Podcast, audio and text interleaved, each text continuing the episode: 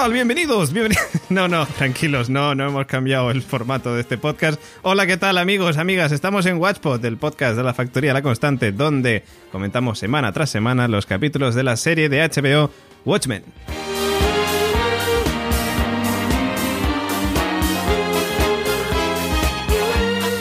Como siempre, quien nos habla, David Mulé, preparado y listo, con muchas ganas de comentar el capítulo y empezando con este tema Rhapsody in Blue de Walter Murphy. Versión. Y me he venido muy arriba, Nico Frasquet. ¿Cómo estamos, caballero? ¿Qué tal? Pues aquí con muchas ganas, como siempre digo lo mismo, ¿eh? Pues me escribí la- el primer día la frase y siempre la repito. Con muchas ganas de, de comentar con vosotros este, este capitulazo de Watchmen, que yo creo que no cabe duda eh, que es uno de los estrenos o el estreno del año. Sí, Aunque sí. bueno, que vamos a decir nosotros que tenemos un podcast sobre Watchmen. Es totalmente, vamos, nosotros somos poco objetivos, creo, en ese caso. o no, o todo lo contrario, porque si hemos hecho el podcast es porque nos ha gustado mucho la serie y porque pensamos que merece totalmente la pena. Eh, lo que no sé es si nuestra compañera Jen Mayaz también se habrá venido arriba con este tema musical que nos transportaba prácticamente a una discoteca de los años 70, diría yo, pero bueno, más o menos. Ya no estamos en los 70, estamos en 2009. Efectivamente. Digo, en 2019. Y sí, estoy muy contenta porque después de este episodio he vuelto a los bolis de colores y a las cronologías que ¡Viva! nuestros oyentes conocen tan y tan, buen de, tan y tan bien y que, bueno, que hoy creo que tendremos tiempo para comentarlo. Pues sí, sí, totalmente. Yo puedo dar fe que la señorita Jen Mayach ha estado ahí con sus timelines que tanto le gustan. Y, en fin, que, que empezó, me acuerdo, hoy voy a hacer de abuelo cebolleta. Me acuerdo aquel, aquel año en el que hablábamos de la primera temporada de Westworld y había una, había una capilla de por medio. Bueno, en fin, el que quiera saber más, que se escuche los podcasts de Westpot, nuestro podcast dedicado a la maravillosa serie Westworld, que también comentamos con nuestro querido señor Oráculo. ¿Cómo estamos, caballero? Lindelof, te odio. El señor Oráculo que... que- Pues aquí, aquí estoy preparado porque Lindelof me, me- me da, me, Claro. me maltrata. Han utilizado el, el cañón ese con usted. Se carga, se cargan mis teorías. Yo creo que me está apuntando con el cañón ese de taquiones y, y no, doy, y no doy ni con una. Está acabando con los poderes del señor Oráculo. Por favor, esto ya estamos Sí, hablando ya, de palabras ya- ya mayores. hablaremos, ya hablaremos, me daré mis latigazos. Así, mal, mal. Efectivamente. Bueno, pues nos preparamos y nos ponemos guapos ya para comentar este capítulo de esta semana.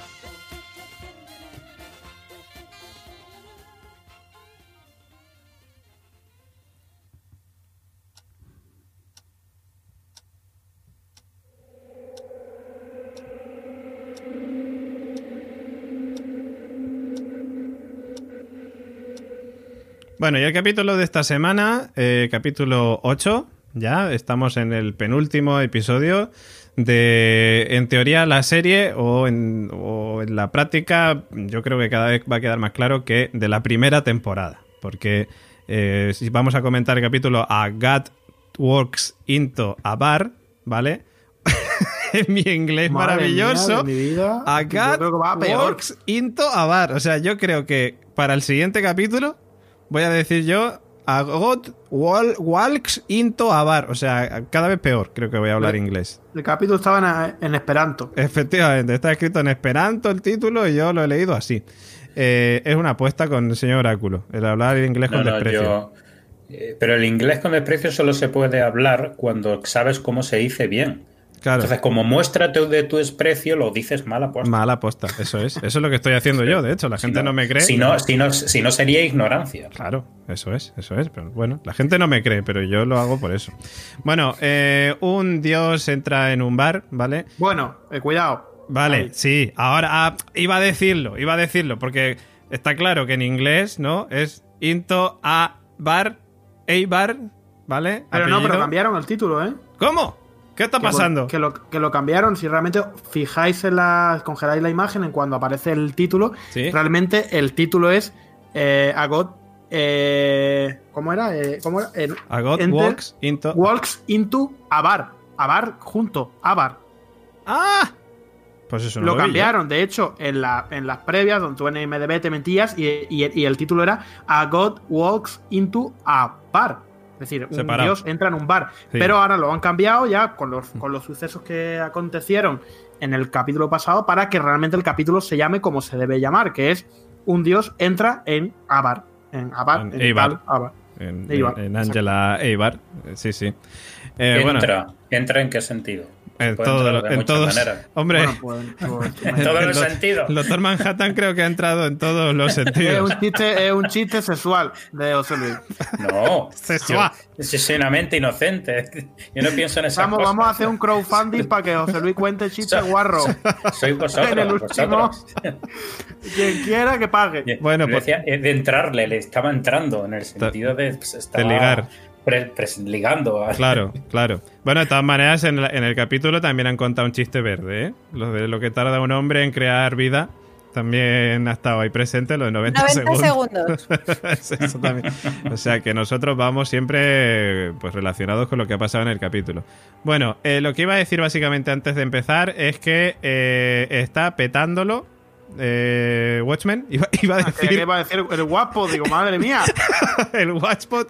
Seguimos teniendo ocho, Que me ocho desmayo. oyentes. En el Watchpot seguimos teniendo ocho oyentes Tenemos maravillosos, a todos ellos. Y a, y a ocho más. Efectivamente. Y, y lo que iba a decir es que, bueno, que, que- que está siendo el estreno, eh, el mejor estreno de una serie en eh, HBO desde Big Little Lies, que está funcionando muy bien en cuanto a audiencia. El primer capítulo lleva ya eh, más de 9,6 millones de, de visualizaciones. Y, en fin, los números están ahí. Y todo hace Eh, presagiar, por lo menos de nuestra parte, que tienen que y, te renovarla. y te diré más, hay mucha gente que está esperando a que termine para verla. También es verdad. También es verdad. Bueno, tú nos contaste el caso de tu amigo, Sí, sí, sí. que no es el único, que hay mucha gente más también que, que al igual que el señor Oráculo le gusta maratonear. Por cierto, he estado marato- maratoneándome la serie otra vez, viéndola desde el principio, y sinceramente, a mí, vale, el señor Oráculo me dirá que no, ya, ya lo sé, pero pierde muchísimo. O sea, a mí me parece que pierde un montón maratoneando esta serie. Pero bueno, lo que Pero- digo, pero- básicamente. Pero bueno, Ahora pero, pero- pero bueno, la estuviste viendo ya con la perspectiva de lo que los personajes sabían sobre todo. Y, claro, claro. Y, y conociendo esa perspectiva ves que va cuadrando la historia. Eso es, claro, y, y sobre todo para, para ver si hay alguna pista que nos habían ido dejando, ¿no? Más allá de lo que comentaba Gemma la semana pasada con Cal y con el Doctor Manhattan, Sí. sino en general, ¿no? De- sobre Sí. todo de Angela y, y el que ella conociera que, que su Sí. pareja es el Doctor Manhattan, ¿no? Sí, sí. Es cierto que lo dis- disimulan muy bien, ¿eh? Disimula muy bien. sí, sí, no notas realmente ningún detalle que te haga pensar que ella sabe que ella es el doctor, que él es el y no Doctor te extrañe que ni el propio actor o actriz supiera ni siquiera de eso y sea posterior y cuando se lo dicen, para Puede que ser. no influya en su interpretación. Puede ser. Suele hacerse. Puede ser, puede ser. Sí que notaba alguna cara rara en, en Jude Crawford. ¿Alguna cara rara, algún gesto, alguna palabra que podría encajar, digamos, con lo que ya sabemos sobre él? Pero es cierto que se merece un revisionado la serie, pero no sé si haciéndolo en Big Watching es la me- manera mejor. No sé, a mí por lo menos, ¿eh? No, no me gusta mucho. De todas maneras, Bueno, tengo que decir una es cosa. que tú te posicionas claramente desde el principio. No, no, pero tu sí es, es lo que me pasa. Pero bueno, ese no es el debate. De todas maneras, el, el- el debate, y que esperemos que estarán teniendo ya en las oficinas de HBO en Estados Unidos, es que con estos números la serie totalmente, o sea, es totalmente renovable y lo que no se sabe todavía es si esto va a llegar a pasar, cosa que en un principio pues, tendría muchas papeletas. Y lo que no sabemos, que es lo que más miedo a mí personalmente me da y seguramente a Nico Frasquet, eh, es si Damon Lindelof continuará con una segunda temporada de Claro, a ver, yo te digo una cosa, yo ni- me da, es decir, no, al igual que The Leftovers, sí que, que aunque los números no acompañaron la primera temporada, sí que creía que era necesaria continuarla, bueno, no, no necesaria, pero sí es verdad, aunque cerraba bien en la primera, pero sí es verdad que, que sentía la necesidad ¿no? de, de- ver, de ver más y de seguir explorando ese universo. Aquí hay algo que me dice de que la, la historia está bien cosida, está bien cerrada, ah, para muestra un botón, ¿no? Este capítulo que ha cerrado muchas, muchas de las incógnitas eh, que barajaba la serie y que ha puesto sobre el tapete de, de qué va directamente eh, la Watchmen de HBO, que luego hablaremos de ello, ¿no?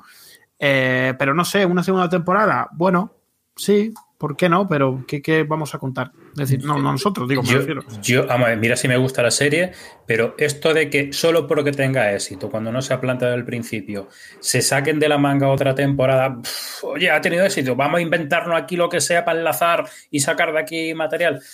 Yo si lo cierran bien, si lo cierran bien y no es necesario, no- preferiría un- No, que no algo, me dice a mí, temporada. algo me dice a mí que Damon Lindelof quiere embarcarse en otro proyecto eh, y que esto ha sido como una especie de, de kick cut o de algo que ha hecho de manera, digamos, temporal durante esta primera temporada y que no tiene muchas ganas de embarcarse en una segunda. No sé, por las declaraciones en prensa, como hablábamos el otro día, y porque creo que, que por primera vez en, un, en una obra del Lindelof se atisban respuestas Muchas. aunque, la- aunque las Muchas. respuestas sean. eh, bueno, ya hablaremos de- del tema, ¿no? Pero sí, sí. por eso yo te decía antes, eh, eh, bajo, detrás de micro, bajo micro, porque hablamos cuando no estamos aquí, hablamos por debajo de la mesa. Efectivamente. Eh, te decía que, que, joder, hay gente, ¿no? En, en internet o incluso en el grupo que tenemos nosotros de para los Patreons, Hmm. que dicen, no, es que, joder, a ver cómo lo resuelven todo en, en el último capítulo que queda. Vaya, joder, a ver si de Lindelof. Madre mía, si que queréis que me resuelvan más y ya está todo. Es decir, Queremos la talla de calzoncillo del Doctor Manhattan. Me refiero, está- realmente está, está muy bien cerrado y luego veremos incluso en el comenta y participa de esta semana, ya hay quien ha dicho, ¿no? De que bien hilado todo, todo bien cerrado, todo, todo comienza a encajar. Es que realmente el puzzle ya encaja. Eh, ya sabemos lo que hay, hay ciertas preguntas que nos han dejado todavía tal, pero claro, nos queda un último capítulo, eh, la apoteosis, digamos, ¿no? De todo lo que, lo que ha ido sembrando esta serie durante estos, estos ocho capítulos. Realmente eh, considero, luego a lo mejor salen más, pero creo que hay una duda enorme que es todo lo que hace referencia a Lady Trio. Sí, claro. Véase su personaje, la relación que tiene con este mundo, dónde se posiciona y cómo va a usar el reloj del milenio. Pero, Pero- más allá de eso, Claro, pero más que nada porque realmente se, se- se nota o intuimos que en la cuenta atrás del reloj del milenio llega en el último capítulo de, de, de Claro, Watchmen. sí. Entonces de ahí vendrán todo el arco de respuestas que que necesitamos. de hecho, eh, esto que dices tú, Nico, me, me mola comentarlo porque eh, hemos llegado al octavo episodio y el tiempo al principio de la serie como que transcurría muy lento. Como que, bueno, va a llegar, ese día va a llegar, y en los tres últimos episodios, como que la, concepción temporal ha pasado como volando y, y se ha precipitado. Acordaros que decían, dentro de tres días, mi, mi nieta me va a odiar y de repente como que todo se precipita en estos últimos y me gusta mucho porque como que el TikTok es cierto, o sea, a medida que se va acercando la hora, eh, la sensación del estrés, ¿no? Como las uvas, ¿no? De, ostras, tengo nervios, va a acabar el año y, cuando ya son las 12 menos 5, como que está todo el mundo ahí con el fervor nervioso. Y las uvas sin pelar todavía. Que eso, eso pone muy nervioso, además. Eh, bueno, básicamente, dejamos ahí un poco qué va a pasar con, eh, con la segunda temporada de Watchmen si es que llega en algún momento. Y veremos a ver qué pasa. Que HBO es sabia y Damon Lindelof más. Así que vamos a ver qué es lo que pasa, si ocurre finalmente, si acaba siendo esto una ontología y de repente hay otro showrunner para una siguiente temporada con un estilo diferente, que también podría ser una una vía que, explorar y tal. Bueno, veremos, veremos qué es lo que pasa, pero vamos a centrarnos ahora en este capítulo de esta semana, eh, en este capítulo 8, penúltimo capítulo, como decíamos, un capítulo que a mí personalmente lo hablamos antes con Gemma, eh, la constante, Asesino Internacional, esos capítulos de Damon Lindelof de Lost, de, de Leftovers, que son los que te hacen explotar la cabeza. Este, al final sí que se parece más, yo creo, porque ha sido un capitulazo de, de, de 11, no de 10, de 11. Y, hablando de, curiosamente, de Asesino Internacional, eh, que luego Rafa Casete nos dirá, es que habláis mucho de Leftovers. Y, coño, si es que es, obra de Damon Lindelof, ¿de qué vamos a hablar? Del Betis. Pues lo que les decía, eh, Asesino Inter Internacional, eh, este capítulo 8 de la segunda temporada de, de The Leftovers, incluso nos recuerda eh, en parte, es, un, es, una cosa un poco cogida con alfileres, ¿no? Pero a ese, esa indumentaria con la que este dios entra en este bar. Es decir, ese traje, con el ¿no? que se pasea, ese traje, ¿no? Que se nos uh -huh. recuerda tanto a Kevin, a Kevin Garvey, ¿no? Con, uh -huh. su, con su traje de asesino internacional. Y no hay que tampoco olvidar que este dios azul se convierte de alguna manera en un asesino internacional cuando llega a Vietnam a reventar a, los de allí, es decir, a, la población de allí, para ganar este, este estado para los Estados Unidos y hacer ganar la guerra. De, eso hablaremos. De todas maneras. De hecho, hay, muchos, hay muchos paralelismos entre, entre la historia que se cuenta en, en The Leftover aquí a nivel de eh, lo que se traza la historia de amor, que luego hablaremos de ella. De todas maneras, yo lo que quería decir también, básicamente, para aclarar el tema de las referencias a Lost o de Leftovers, y es que, siendo además una obra de Damon Lindelof, como tú dices, y teniendo tantas referencias, que es cierto que hay muchas referencias a, esas dos anteriores series, pues es normal que lo comentemos de vez en cuando. Es que no es así. A ver, aquí vamos a hablar de. También es verdad que nosotros somos muy frikis y realmente si estamos haciendo este podcast. eso también. Es, por, por Damon Lindelof, es decir. Sí, sí, sí. Eh, queríamos hacer un podcast de, la nueva serie de Damon Lindelof que además merecía, lo, comprobamos en el primer eh, episodio que, vimos, ¿no? Que merecía este revisionado y este análisis. Sí, sí, sí. Al igual que vamos a hablar de los y de Leftover, lo que dijimos la semana pasada. También vamos a comparar con el contexto eh, sociocultural en el que nos movemos y vamos a compararla y va a salir política y no hay que asustarse ni hay que nada. Es decir, que no quiera que no lo escuche y quien quiera, pues que lo escuche. Los ocho que nos escuchan. Nico Frasqué, empieza ya, ponnos en materia. Yo lo primero, primero. Vamos a hablar del Betty. Vengo reivindicativo. Eh, lo primero es, una vez más, eh, los globos de oro, ese, pequeño. Eh, se olvidan de, de Damon Lindelof y, Watchmen pasa olvidada en los globos de oro. También es verdad que los globos de oro pues, son lo que son. Es decir, Concepción, Cascajosa, que es una, una analista que sabe mucho de, televisión y, televisión americana, norteamericana, eh, ponía un poco a parir estos, estos premios porque son un poco, pues esto. Los, premios son lo que son. Amigos que se dan premios los unos a los otros y conoces y tal. Pasan en todos lados. Pero bueno, los Globos de Oro se olvidan de Watchmen, al igual que se olvidaron de The Leftover en su, en su momento. Sí, de todas maneras también te digo, Globos de Oro suelen ser unos premios que suelen premiar mucho series nuevas y en este caso, pues tenía también papeleta Watchmen para entrar, que ni por esas, o sea, bueno, ni en fin, por esas, ni, por esas. Pero bueno, nosotros los premiamos. Sí, sí, no, no, o sea, está claro que, dos grandes obras como son The Leftovers o, o Watchmen, pues pasan inadvertidas. Eh, Nico, venga, vamos a ponernos ya el traje del Doctor Manhattan o el... Vamos a pintarnos de azul, mejor dicho, y vamos a empezar aquí a darle caña. Pues hablando de azul, ¿no? El capítulo comienza con los primeros acordes, lo que hablábamos antes con, con Gemma, de Rhapsody in Blue, de George Gerwin. Gerwin, Gerwin. Eh, lo cual, ¿no?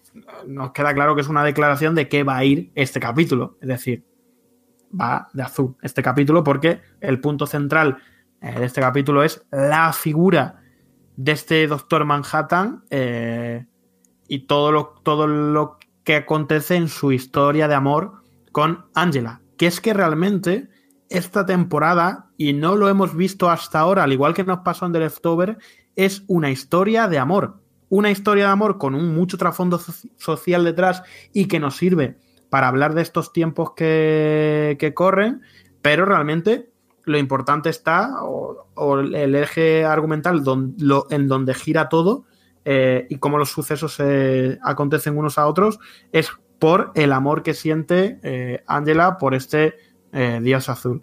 Es una historia de amor entre una mortal y un dios.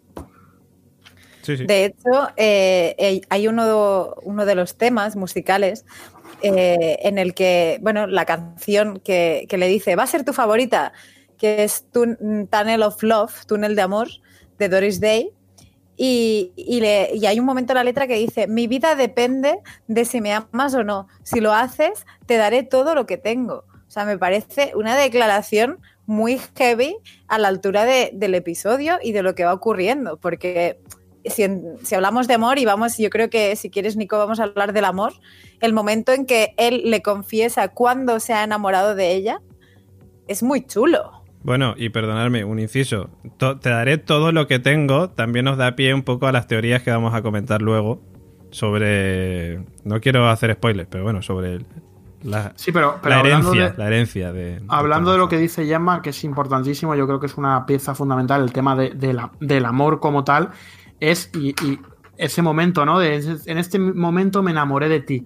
Dice ahora mismo, porque porque aún así, digamos que eh, lo dice ella, ¿no? Lo dice él, no todas las, las historias de amor terminan en tragedia, ellos embarcan en una relación a sabiendas de que va a terminar en, un, en tragedia. Después de estos 10 años va a terminar a tragedia. Incluso por esas, ella intenta salvarlo, a, pesar de que sabe que todas las historias de amor terminan en tragedia. Que me recuerda mucho al título de, de, de una biografía que había de Foster Wallace, que se llamaba un título que me encanta, que es Todas las historias de amor son historias de fantasmas. Pues aquí, ¿no? Haciendo una, digamos, un guiño, este, este, todas las historias de amor terminan en tragedia. Y es, es verdad, cuando te embarcas en una relación, lo más probable es que acabe mal, que acabe en tragedia o que se acabe, todo se acaba en, un momento dado.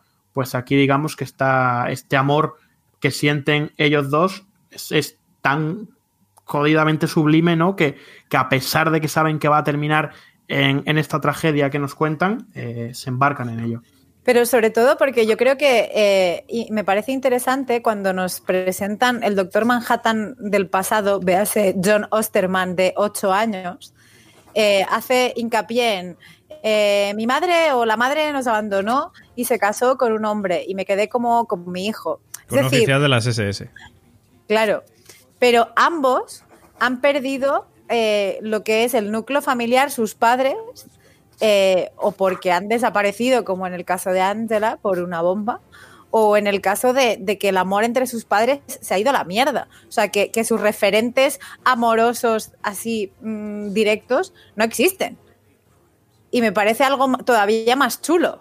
pero, y, y ya no solo eso, sino todo lo que sucede en la serie, todo este asesinato de Jude Crawford, todo esto viene a raíz de que el, doctor Manhattan llega al abuelo de, Angela por una simple razón, porque Angela anhelaba tener una familia a pesar de que ella decía que no, pero anhelaba porque estaba sola, estaba perdida. Es la importancia de la familia. Otra vez, lo que, igual que, que, nos pasaba en The Leftover, ¿no? Eh, aquí volvemos a tener otra vez la importancia de, de, la familia, la importancia de volver a casa, como le decía Nora eh, a Kevin, ya estás en casa, ¿no? Has vuelto.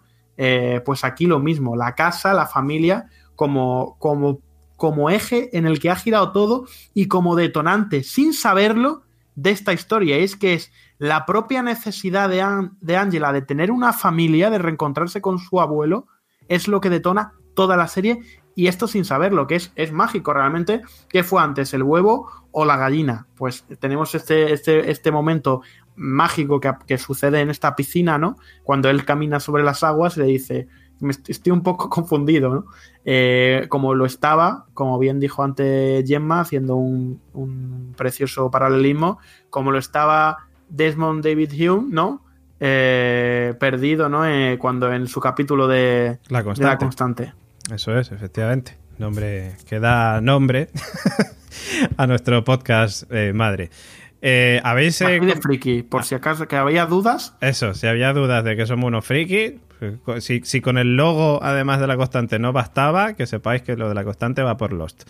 Eh, habéis comentado un asunto que yo creo que, abre una incógnita, o por lo menos que para mí lo es, y es el por qué. Bueno, igual me estoy adelantando, Nico. Pero bueno, básicamente, lo, lo, voy a dejar, ¿vale? Y si es para más adelante, pues lo comentamos más adelante. Pero es el por qué el doctor Manhattan va a ver al padre de, o sea, al abuelo de Angela y por qué le necesita en el futuro.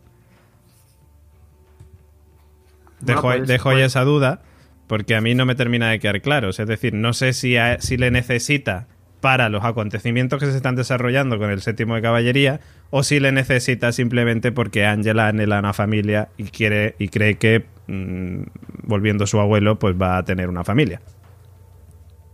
Yo entiendo que, su interés por hablar con, este señor, con Will Reeve, viene a raíz de un, intento de que ella se reencuentre con su familia. Pero claro, sabe, entiendo, y eso es lo que entendí yo.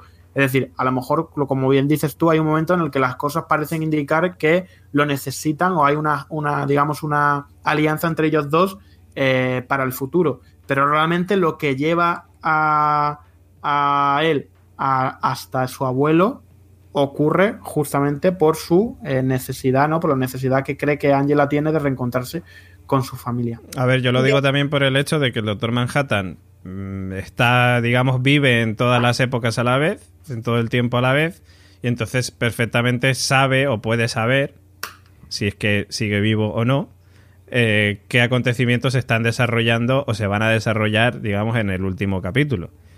Eh, si es que sigue vivo, claro, yo entiendo que sí, que lo han teletransportado, que luego lo que quieren hacer es matarlo, ¿no? O quitarle sus poderes. Pero a lo que voy es, él sabe perfectamente que Will Reeves se va a unir a Lady True y por otro lado, Lady True y Will entendemos, o eso es lo que yo creo, están, o sea, son, eh, digamos, el, el, el, el némesis, el enemigo o, digamos, el otro bando, como decíamos, del séptimo de caballería. Entonces, si tuviera que quedarme con una respuesta, me quedaría con ambas. O sea, es decir, necesita que Will Reeves vuelva para ser eh, parte de la familia de Angela Eibar, pero también necesita que Will Reeves vuelva porque eso va a hacer que, mm, que bueno, que, los planes se desarrollen bien, ¿sabes? O que por lo menos puedan proteger a Angela del séptimo de caballería.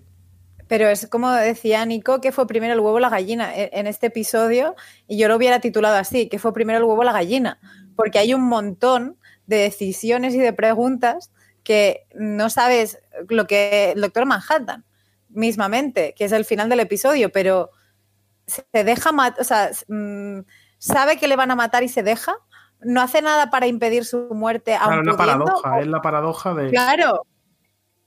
Entonces, es un poco lo mismo. ¿Contacta con el abuelo con el fin de una familia o había un plan más allá y como detonante de que ella le cuente quién es Jude, se va todo al traste? Yo creo que viene, viene de. Claro, claro, ¿qué fue antes? ¿El huevo o la, o la gallina? Lo que está. Claro, pero lo que está claro es. Como ya esto pasó y, po- y por ella, ella se lo dice porque pasó, pero no hubiese pasado si no se lo hubiera- se, se lo hubiese dicho. Entonces de ahí se forma este, este círculo. Este círculo infinito que nos recuerda. Vuelvo a hacer un- un guiño a, a Lost. Lo siento para la gente que no haya visto Lost. Ya era, ya sería hora también de que os pusierais. Pero eh, nos recuerda a este Adán y Eva de la propia isla de los, estos cuerpos se encuentran, que realmente eran Rose y Bernard en, en- en este ciclo extraño, ¿no? Que es realmente ellos se encuentran a ellos, pero todavía no ha pasado. Es decir, ¿qué fue antes? ¿El huevo? ¿Qué dices que no? Que no, que no, que no son ellos, pero no voy a decir quiénes son por no hacer spoiler. ¿Cómo que no? No, no, no.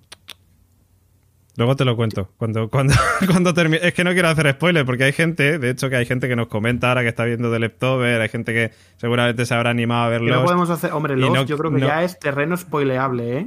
Que son 10 años, por si 12 acaso no 20 ya, quiero, ¿eh? no quiero decirlo porque es bastante importante, pero oye, Hostia, pues no me acuerdo, ¿eh? Sí, pues lo sí, he hecho un poco lo- a, la, a la locura porque no lo, no lo he verificado, pero es verdad. da igual, pero me mejor, porque así no les spoileamos. Que, que ya luego te lo cuento cuando acabemos De de todos modos, por volver a- al tema de- del amor y de por, por no, no dejar, y, y dejamos un momento esto, esto aquí, Sí. incluso el propio anillo de, de compromiso es una imagen icónica, ¿no? Porque es un anillo para, no para recordar, sino un anillo para olvidar.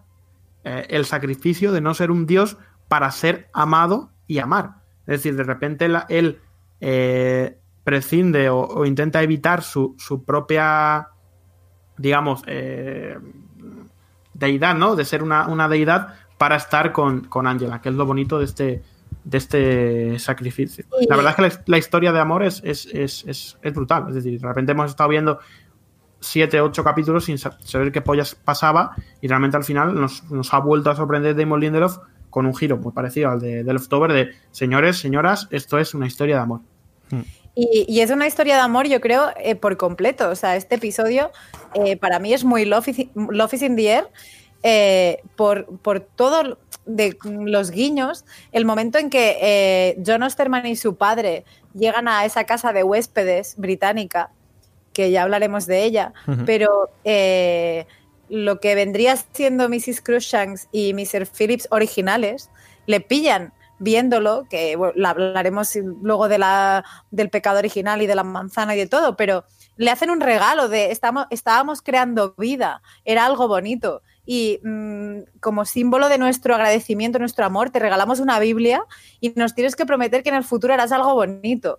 Pero a su vez, eh, también pasa un poco con el anillo. El anillo lo construyó Bates para, para el doctor Manhattan hace 30 años, muy bien, pero es que en el fondo también es un símbolo, un símbolo de amor, algo más iba a decir fraternal, y sí, ¿no? O sea, le trata como de, bueno, pues te viene bien y te va a salvar mientras tanto. Entonces creo que es un episodio donde hay un montón de gestos de amor, más allá de, del amor pareja, sino el amor familiar, de ese reencuentro de, como decía Nico, de Ángela, falta de amor familiar, ¿no? De ir a buscar al abuelo.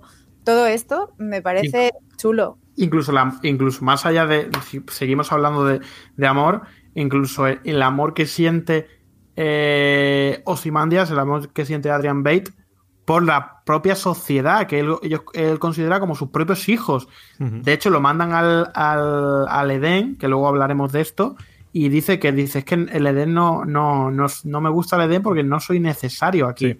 Hay gente allí que me necesita. Él, él siente lo que hablábamos justamente en el podcast anterior. él se siente un dios.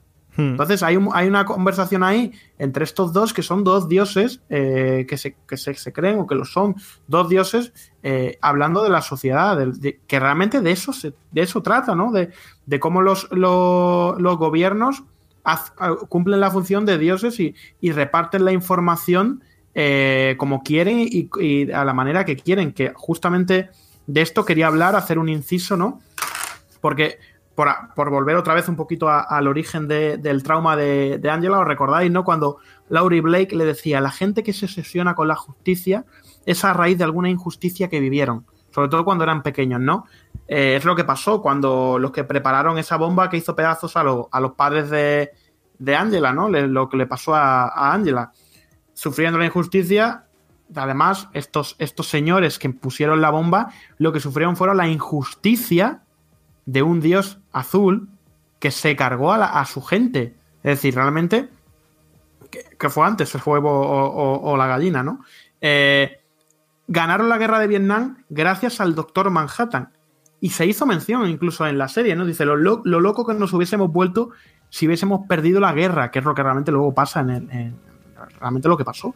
En este universo no, pero lo, que pasó eh, aquí es que perdieron la guerra, ¿no? Esa necesidad de ganar, es, importante, esa necesidad de ganar, de tener el poder, que nos lleva justamente a una noticia que ha saltado hace nada, ayer me parece, eh, y que, salpica a los gobiernos de Estados Unidos, tanto de Trump, de Bush, incluso de Obama, ¿no? De cómo se mintió deliberadamente a los medios para hacer pensar que la guerra de Afganistán se estaba ganando. Es decir, si el público supiera, decía, ¿no? Rezaba una de las declaraciones de este informe, que ha llevado a cabo el, Washington Post, ¿no? Y que habla de cómo a través de la mentira los gobiernos eluden responsabilidades y hacen lo que les place, que de, de esto va, de, la gente, de los titiriteros. Realmente incluso el que pone una bomba, ¿no? El que le da la bomba al que la pone, está jugando con los hilos, que realmente es una, una, un, un, simbolismo bestial de lo, de lo que ocurre. Realmente a la, gente como tú y como yo nos caen calamares y no sabemos de dónde polla vienen los calamares, pero son los, los gobiernos, son los tal los que te están tirando calamares a la cara, pero tú no lo sabes, te hacen creer pues en los rayos, te hacen creer en cosas que no, que no son. Eh, mentiras como las de Afganistán, como la de la guerra de Irak, os, acordáis, es decir, Aznar nos prometió a todos, ¿no? Que, que allí había arma de destrucción masiva y lo que había era pues otros intereses y nos llevaron a la guerra. Es decir, hmm, es algo verdad, que es lo que decía Wade Tillman, es algo verdad y de esto yo creo que es el trasfondo tan potente y tan bestial que es lo que ha hecho grande, lo que está haciendo grande a Watchmen. Yo, ahora que comentabas a Wade Tillman, yo creo que eh, me imagino que ya cuando lleguemos al final del episodio sí que tendremos que hacer un poco un repaso de esos personajes que se, nos han quedado como ahí en un segundo plano, pero que también tienen una importancia bastante grande y que pensamos, bueno, hablo por los demás, no lo he hablado con vosotros, pero creo que todos pensamos que van a tener un cierto protagonismo en este último capítulo que se avecina. Eh, entre la que ellos, se avecina. En la, que, en la que se avecina, sí, en la que se avecina van a tener protagonismo. Eh, entre ellos iba a decir la propia agente Blake, que recordamos que es espectro de seda. Y el señor Lubicante. Eh, sí, que bueno, que lo estábamos comentando con Gemma, que tenemos la teoría de que yo creo que está bastante claro que va a ser eh, Piti. Eh, tiene muchos números de ser Piti, sin duda. Por fisionomía, además, encaja. Yo le quiero preguntar a José Luis por saber lo que diga José Luis lo contrario. Ah, vale, vale. Oráculo. José Luis va a ser Piti. Eso, José Luis. Sí. ¡No! no dice nada. Ah, vale. no sabe, no contesta. No sabe, no contesta. José Luis ya están fuera de juego. Pero va a ser Piti quién? El señor lubricante. Yo ya lo dije que sí. Ah, vale, vale. Pues entonces José Luis está. estaba escuchando otro podcast. No, estoy, estoy- estoy- estoy viendo la serie de nuevo. ¿Cuál es, cuál es para decirlo. Patreon? Hay uno, me- hay, hay uno mejor. Vale, vale, bueno, pero, pero quitando eso. Yo David, Sí. yo David cuando salió, ¿te acuerdas que yo lo primero que dije fue eso? Por, como has dicho tú, por fisonomía y demás, por, por toda la historia que a él le gusta tanto, ¿no? La- Los de, los Watchmen Mm. y demás, tiene bastante papeleta. Sí. Ahora llegará Damon Lindelof y dirá, no, esto es lo que se piensa la gente, voy a hacer lo contrario. Esto no pasa. Es Will Rips. Esto no puede pasar. Es decir, esto me acuerdo que lo decíais. Esto lo decía José Luis y me voy a entrar ya en polémica. Voy a romper una taza. Ay, Dios. Esto lo venga, decía. José Luis eh, en, en el Juego de Tronos. No, es que los de Juego de Tronos van a hacer lo contrario de lo que nosotros pensamos. No, tío. Los de Juego de Tronos, la última temporada, se sacaron la, la chorra y dijeron, ah, vamos a hacer esto ligero. Que tenemos que comprar pan. Los dragones con chaleco antibalas. Bueno, por cierto. Oye, eh, pero- Sí. Pero que yo acerté que Cal no era el Doctor Manhattan. Porque Ya, era el bueno. Doctor Manhattan, pero Bueno. no era el mismo. Un, un clavo No era ardiendo. el mismo. Un clavo ardiendo. mía, José Luis. Un clavo ardiendo. Si vierais la verdad, postal ahora mismo de José Luis, José Luis, hay botellas de alcohol No era, el salsa. Doctor Manhattan. no era el Doctor Manhattan, porque tenía ese dispositivo que lo hacía olvidar que era el Doctor Manhattan. Las persianas pasadas. equivoqué, No me equivoqué.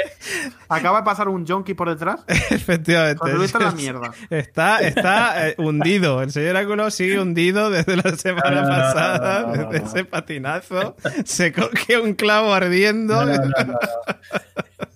Me he equivocado en mi gran apuesta que era, que era Mr. Phillips. Sí, sí, sí. Pero que el muy cabrón de, de- de- en fin, Así, así, Lindelof así lo tiene. es que lo ha hecho a caso hecho. Es que sabía que la gente iba a pensar que iba a ser el Mr. Phillips, por eso dice no a mi imagen y semejanza, que era una de las razones por las que yo dije a leche. Me cuadra mucho que siendo era el, crea- el creador de, de esta gente, que en su momento ya lo dije, eso sí lo ha acertado, eh, pues fuera imagen y semejanza por toda la historia esta bíblica y demás que tanto le gusta a Lindelof todas las historias bíblicas, Sí, sí. pues, pero claro, sabía que la gente iba a pensar eso.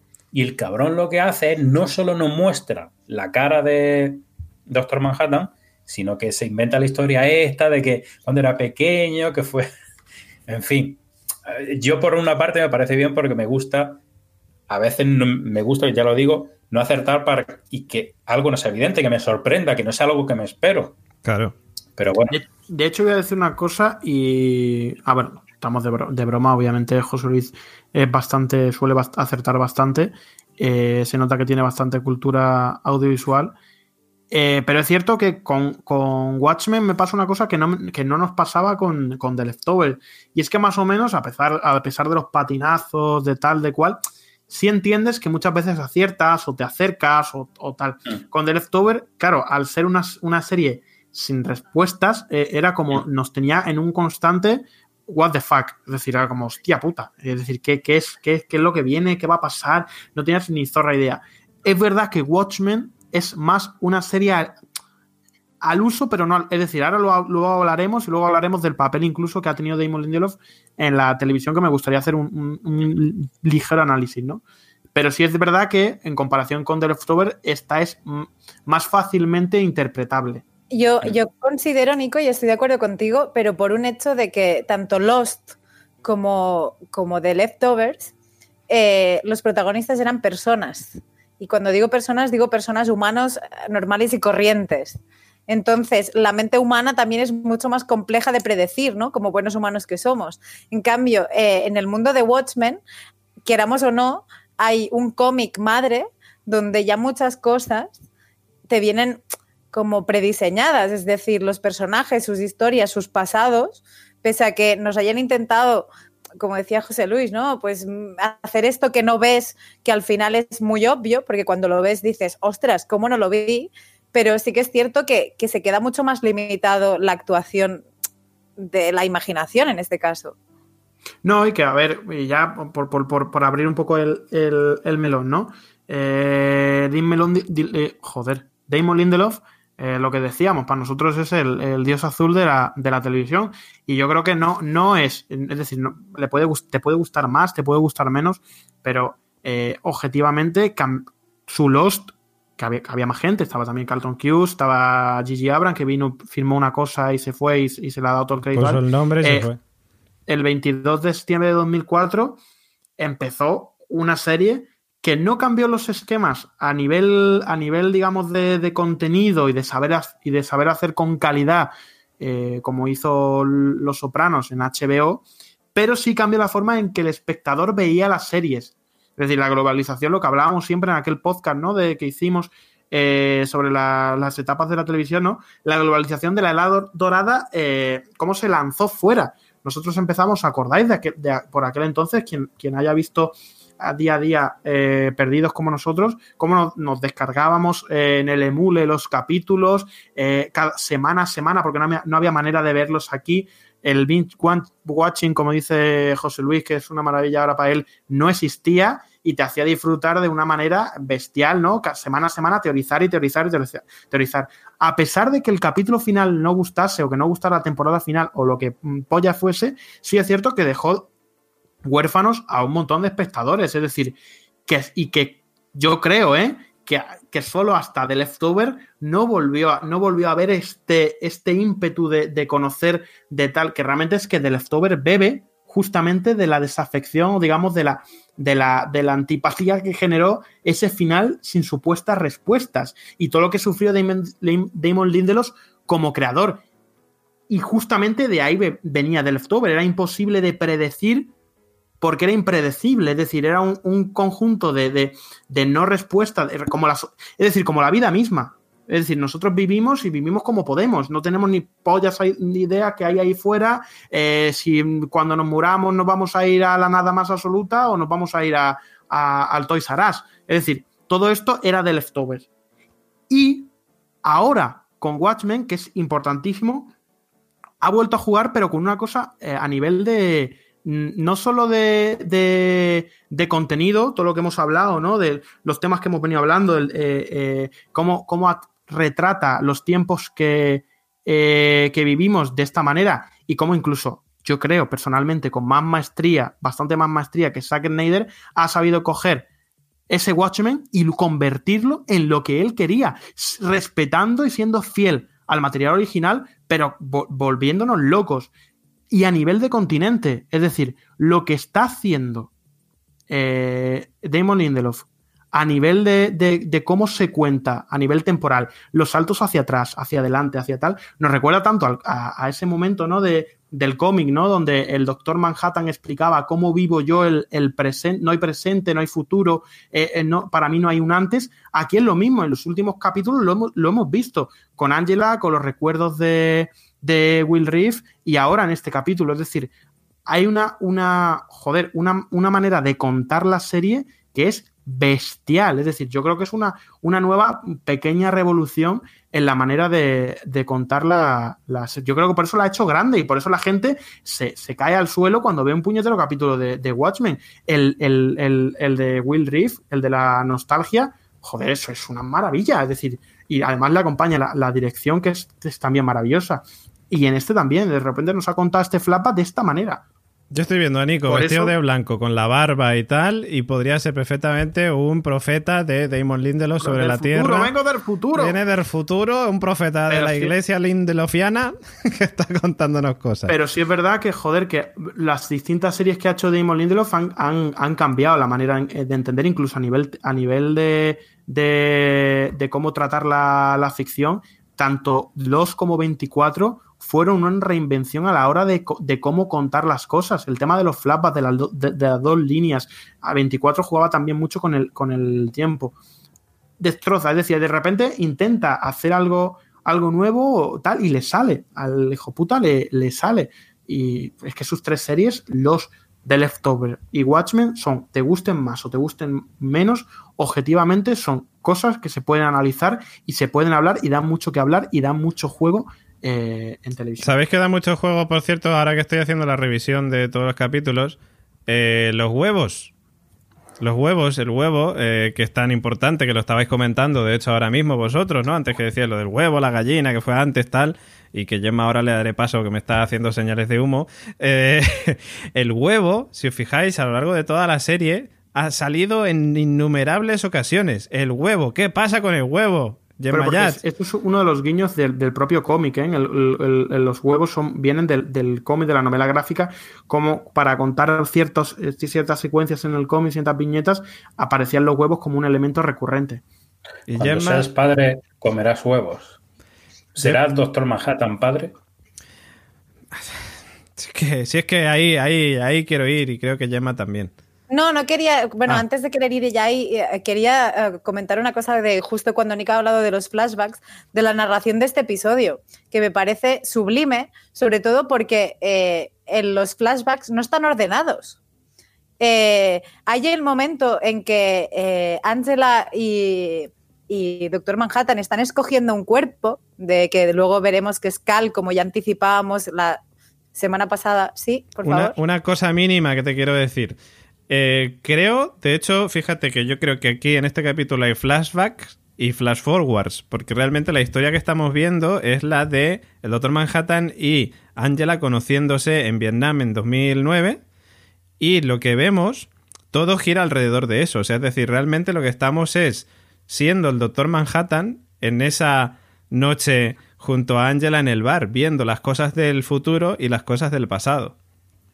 Yo eh, iba un poco ahí, pero lo que te iba a decir es que tú como espectador aceptas cuando le dice, oh, se te queda la marca y con el dedo se la borra. Tú todavía no sabes ni que hay un anillo, ni, o sea, que mm, él simplemente se mete en el cuerpo del otro, como que aceptas un montón de cosas que te van contando desordenadas y como espectador en ningún momento sientes el ansia de, no entiendo esto. O sea, está muy bien integrado, pero lo que tú dices, David, para mí también es un poco el huevo o la gallina. De tu flashback, o sea, tu flash forward, para mí es, vale, eh, estamos partiendo la base que es el doctor Manhattan quien te está contando la historia. Pero recordemos que Angela también es la protagonista y es la conocedora de, toda de todo. Entonces, si te lo paras a pensar, en algún momento puedes decir, wait, ¿y si no es Angela recordando desde el momento de hoy véase 2019, el momento en que el séptimo de caballería llega a atacarlos y hace un flashback absoluto, completo, como conocedora omnisciente de todo, que no, no sería posible porque hay cosas que ella desconocía, como la conversación con el abuelo, que es un poco lo que te da el clic de decir, no, no puede ser esto, porque ella en ese mismo instante, pero es en el ahora. O sea, la conversación con el abuelo es en 2019. Ella habla con su abuelo y le dice, ah, entonces para mí es ahora, lo que para ti y para mí es ahora, para tu abuelo, o sea, para mi abuelo es hace 10 años, y le dices, sí. Entonces, para Ángela es algo nuevo, pero, pero no, entonces me parece la verdad muy chulo, como decía Nico, a nivel estructural, especialmente este episodio. Y ahora ya que hablabas de los huevos, eh, lo comenté hace, bueno, creo que en el cuarto episodio o así lo comentamos, hicimos especial referencia de que habían ido saliendo, perdón, huevos igual que relojes del milenio, de relojes que marcaban una hora X, eh, muchos huevos.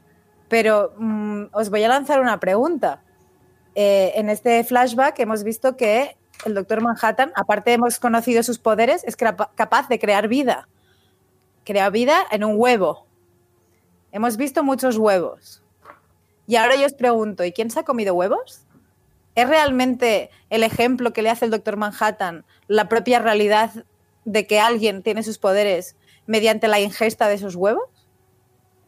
En la pantalla, o sea, en, en la serie, a quien vemos comerse un huevo duro es a Will Rips en el segundo capítulo, si no me equivoco lo cual nos podría hacer llegar a pensar en algún momento que esa alianza que tiene con Will Reeves es que Will Reeves vaya a recibir sus poderes.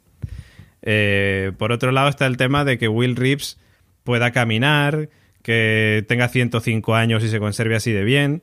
Pero por otro lado también está la frase que le dice a Lady True en el capítulo 4, si no me equivoco, eh, en el que le dice, las piernas están bien.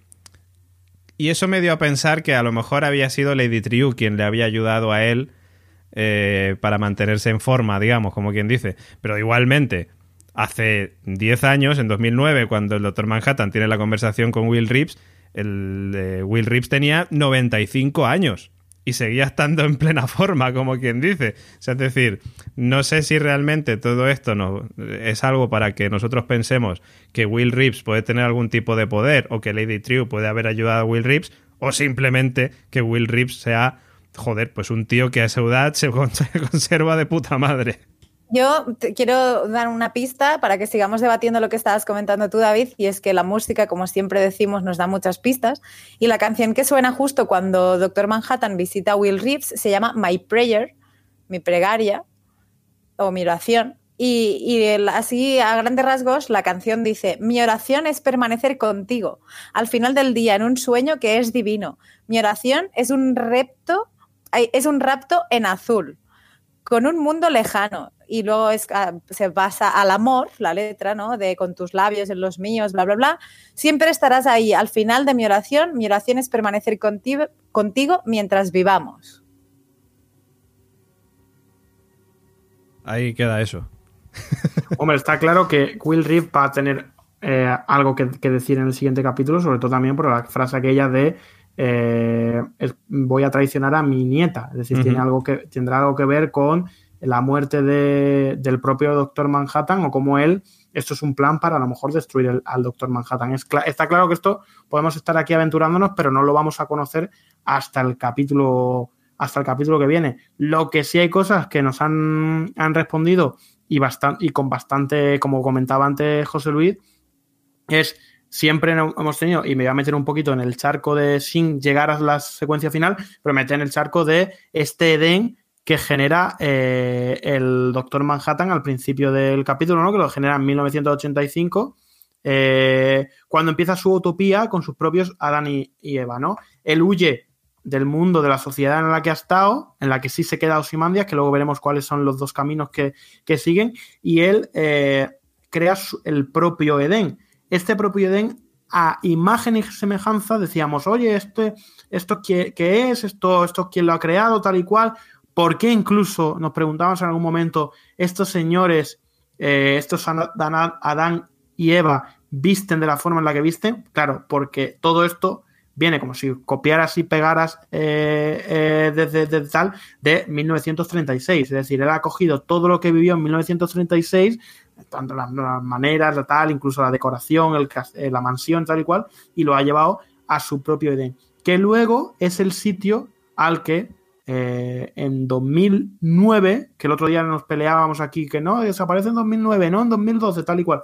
Es en 2009 cuando este señor, Adrian Bate, alias Ozymandias, llega a, a- a- al Edén, a Europa, a esta luna de, de Júpiter.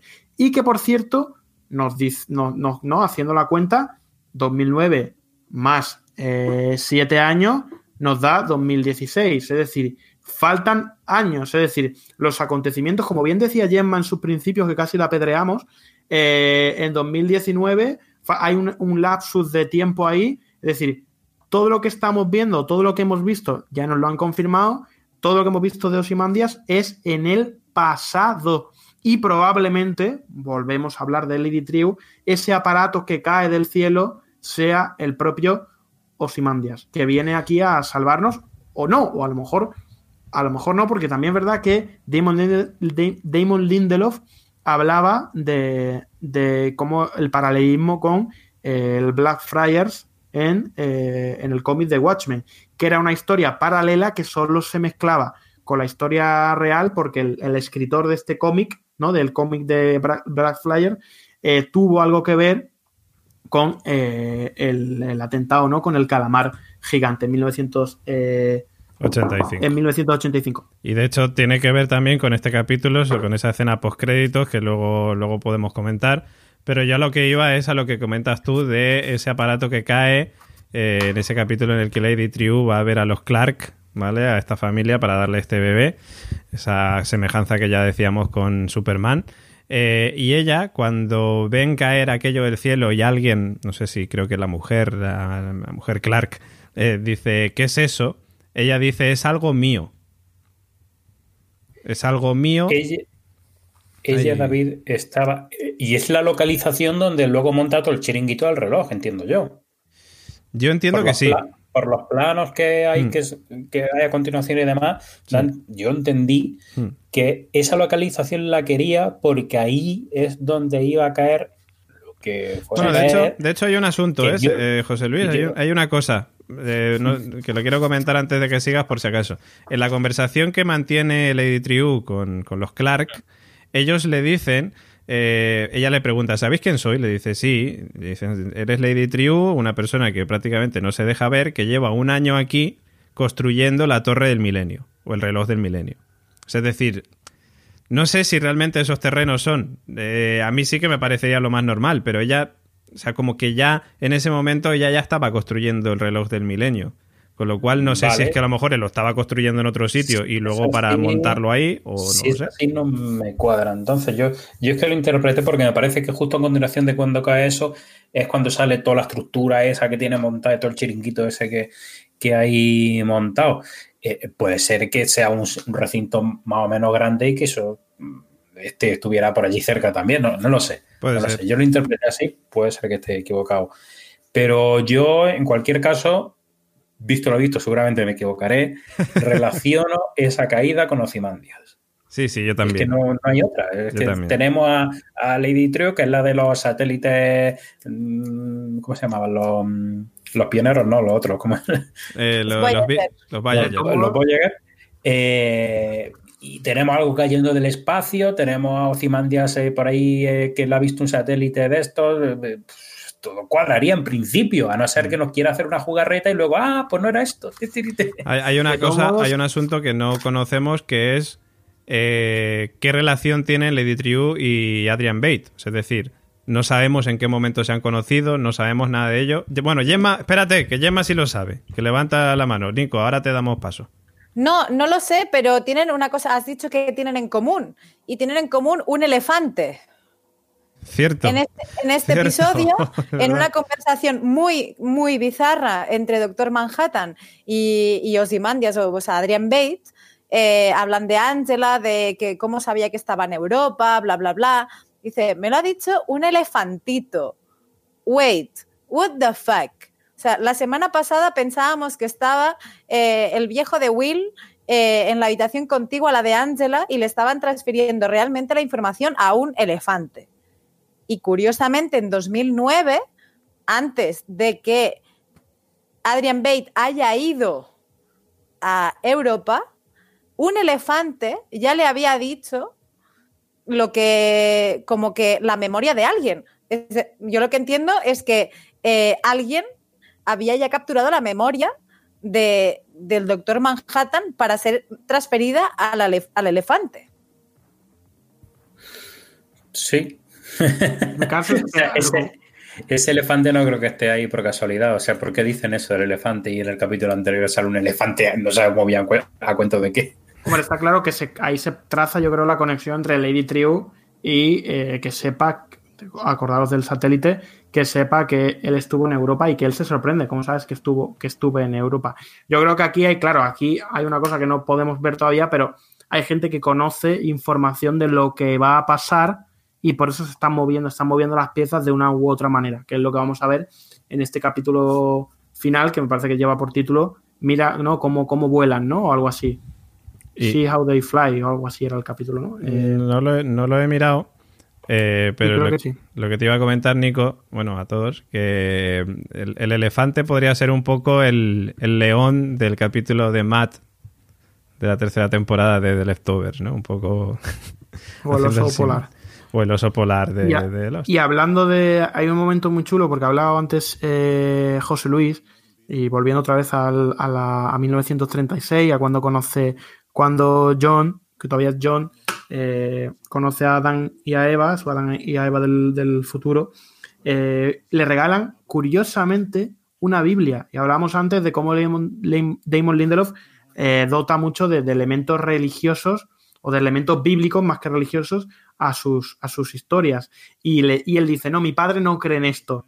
Y le dice ella, no, no, pero aún así son historias muy bonitas. Es decir, no hace falta creer en esto para que, que tenga una, una, imagen o una, una, iconografía tremenda. Y yo creo que justamente es Damon Lindelof hablando de por qué introduce estas, estas, estas cosas, ¿no? Que no es porque sea un fanático religioso, porque de hecho creo que no lo es, sino justamente por la importancia, digamos, que tiene a nivel de literatura eh, la Biblia.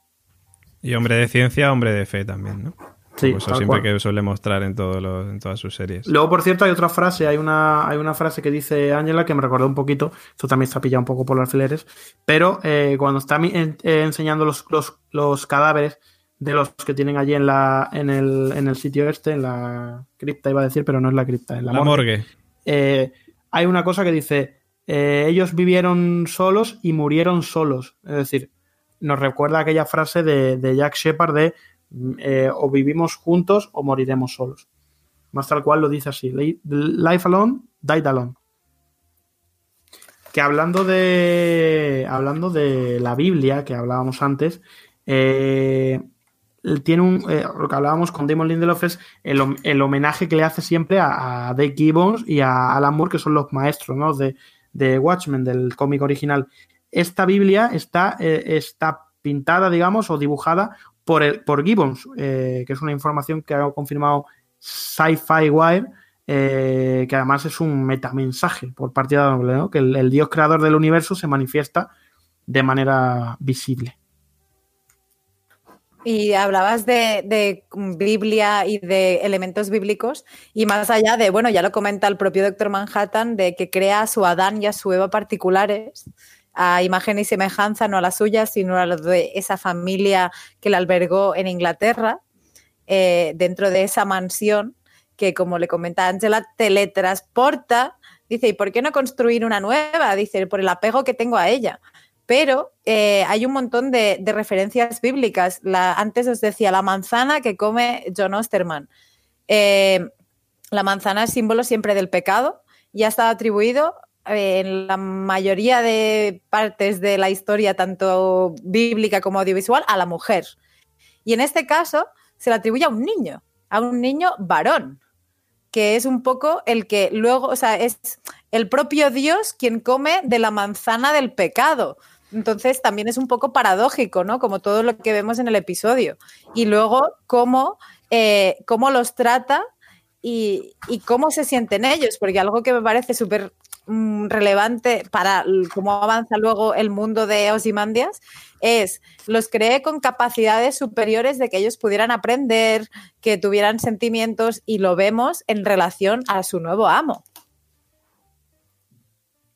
Correcto. de, hecho, luego hablaremos, eh, porque quiero dejar esto para el final, para la hora de, José Luis, eh, que es como la hora de José Mota, pero menos graciosa.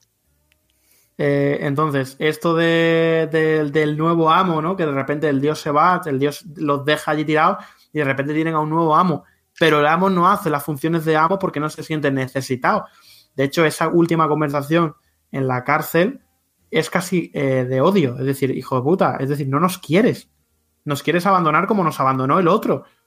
De, se lo dice el propio, el, el verdadero Adán, porque es el primero que, apareció. Pero bueno, luego hablaremos de esto y abriremos varios melones, entre ellos la herradura, eh, cuál es el plan, qué va a pasar y, tal. Pero antes querría terminar con toda la parte que a José Luis no le interesa del, resto del capítulo, que cada vez tiene más importancia y que aquí, por supuesto, se han, se este mezclado porque de repente hemos visto cómo eh, llegaba a este Den, que era una de las cosas que decíamos antes, Gemma, eh, que podíamos conocer. Realmente teorizamos sobre esto y ya lo dijimos en, en podcast posteriores, que era un mundo que había creado eh, el Doctor Manhattan. A mí lo que me ha dejado descuadrado, que todavía sigo un poco descuadrado, es el tema de los tomates.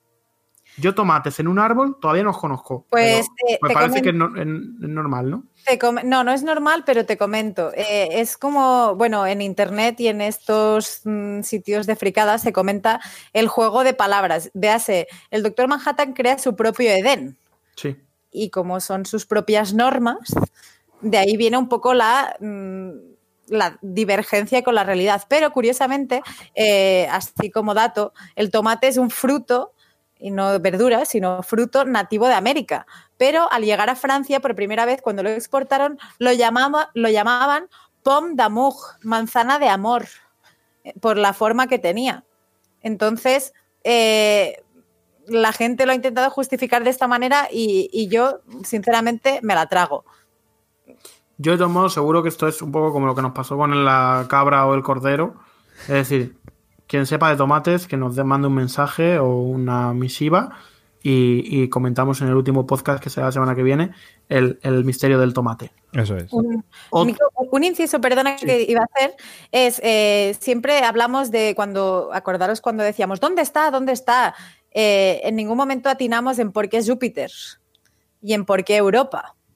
Pero ¿por qué Júpiter? Recordemos que eh, Sally Júpiter había sido el primer espectro de seda y su hija, Lori Júpiter, fue pareja de Doctor Manhattan, que luego cambió al apellido de su padre, Blake.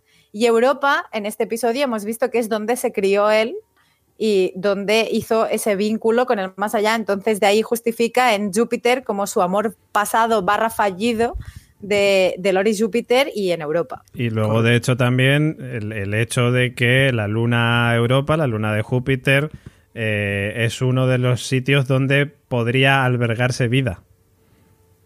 Eh, esto se, se sabe, o sea, es decir, eh, hay, noticias que han salido de ello, ¿no? Vamos, que- que la luna de Júpiter podría llegar a albergar vida.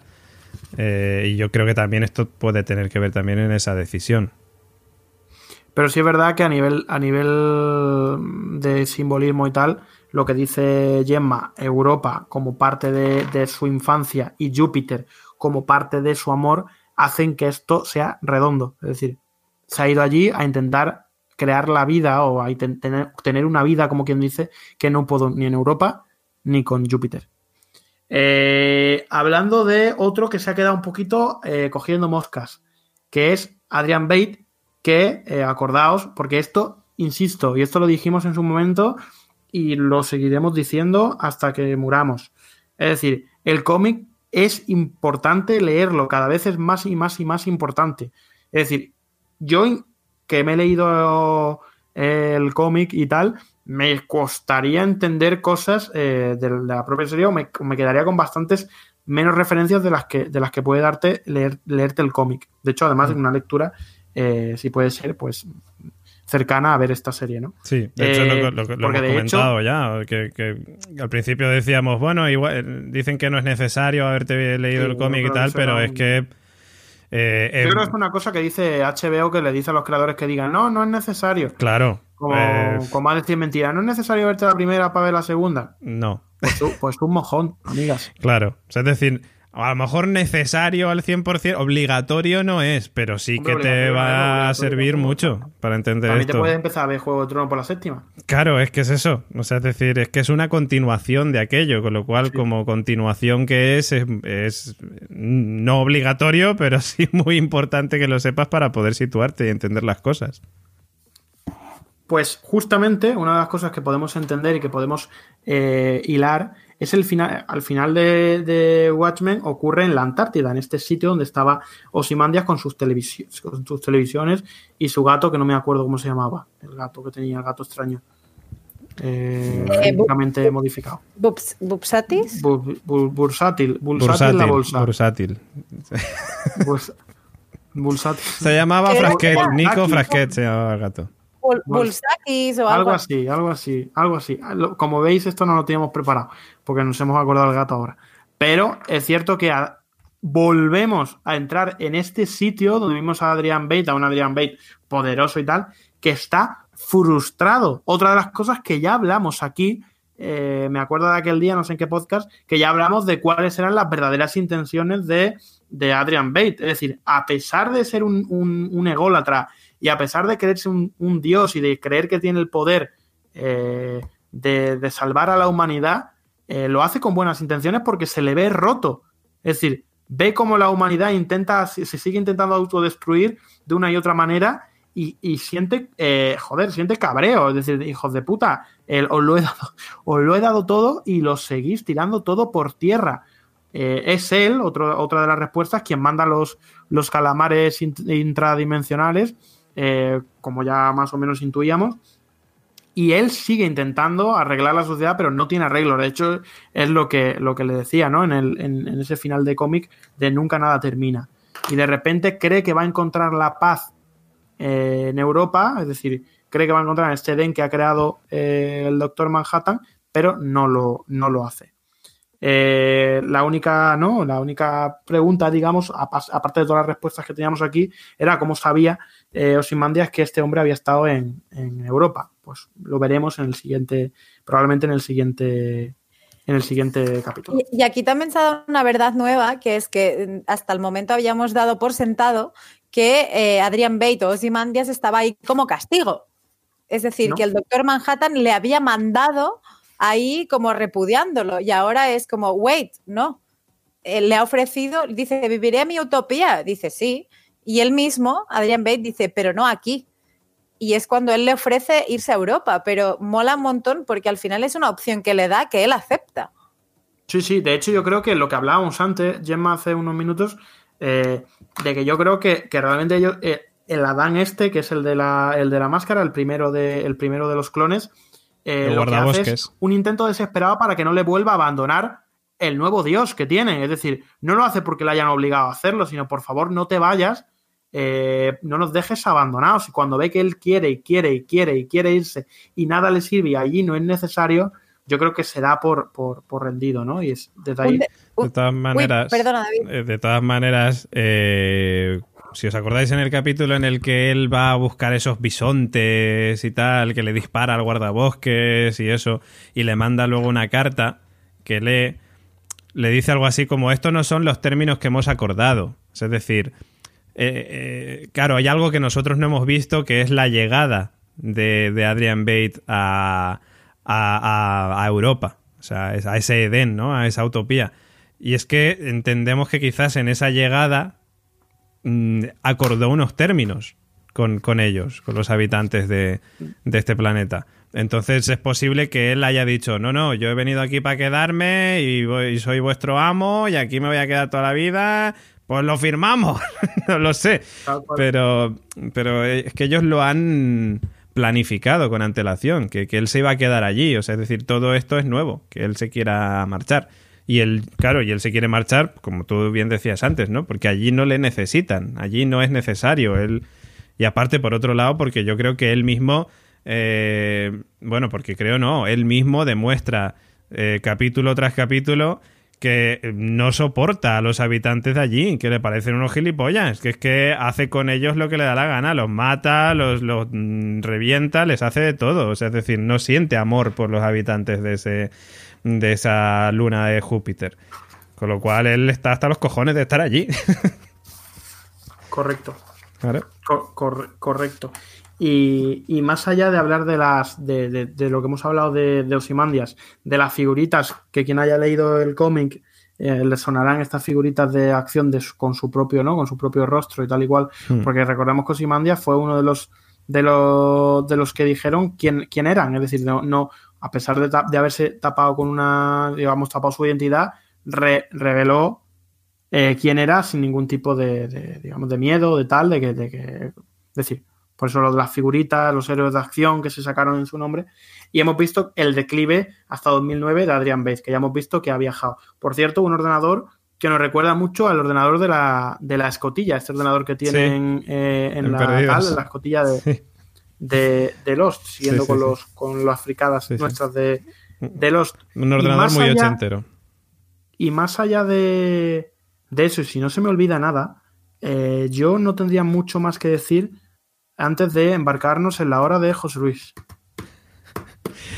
Eh, a ver, yo creo que nos quedan cosas como esa posibilidad que habríamos antes de la mm, descendencia, la herencia, el traspaso de poderes del Doctor Manhattan, que se comenta, como hablábamos antes, con el tema del huevo, eh, y que, bueno, Gemma tiene un par de ideas, yo creo que mm, mejor que las diga ella, ¿no? Pero pero, pero bueno, yo también las comparto. Eh, es decir, la posibilidad de que el Doctor Manhattan, después de haberlo comentado en este capítulo, pueda traspasar su poder, sus poderes, ha quedado ahí. O sea, es decir, eh, es algo que nosotros no sabíamos, es algo que nos ha llamado la atención cuando se lo dice a Angela.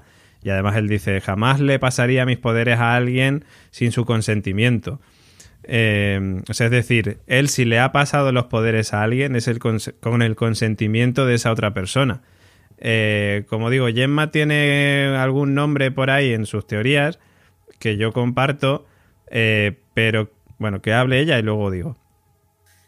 Antes de, contestar mi pregunta, me voy a escudar en una pregunta a, vosotros y a los oyentes. Y es que no me queda claro si cuando el doctor Manhattan transfiere sus poderes, los transfiere enteros.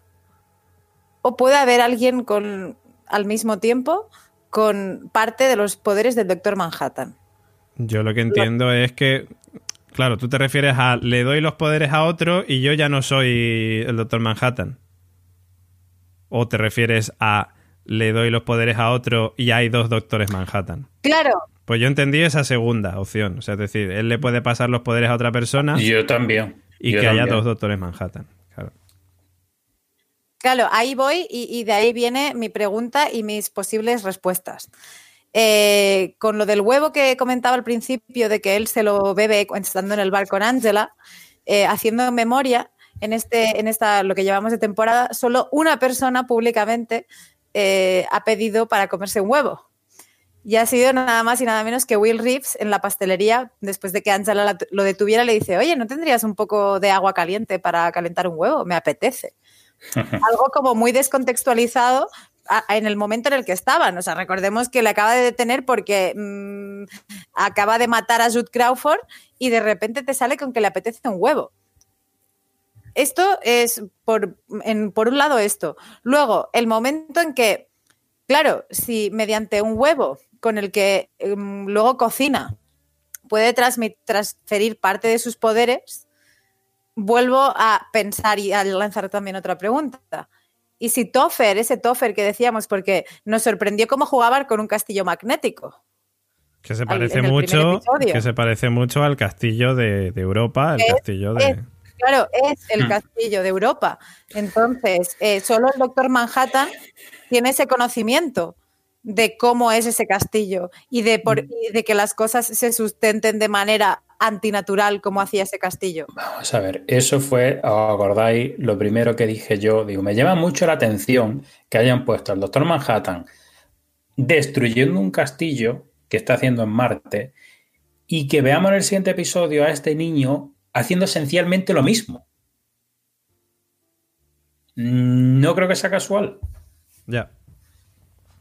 Lo que pasa es que. Puede formar parte de la narrativa de la, de la serie para que veamos. O sea, para mí, con Gemma, es, un candidato. El niño es un candidato. Hmm. Sí, sí, yo estoy de acuerdo. Lo que pasa es que en ese caso tendríamos que suponer que eh, Cal, y no digo Doctor Manhattan, digo Cal, eh, ha hablado de alguna manera con Toffer y le ha mm, y Toffer le ha dado permiso para pasarle sus poderes. O sea, a mí eso, esa, esa parte, por un lado, por lo que decís vosotros, estoy súper de acuerdo, es un firme candidato, pero por otra parte, me cuesta encontrar el momento en el que el Doctor Manhattan haya podido hablar con Cal, o sea, con Cal, con Toffer, y haber mm, quedado los dos en, venga, va, me pasan los poderes.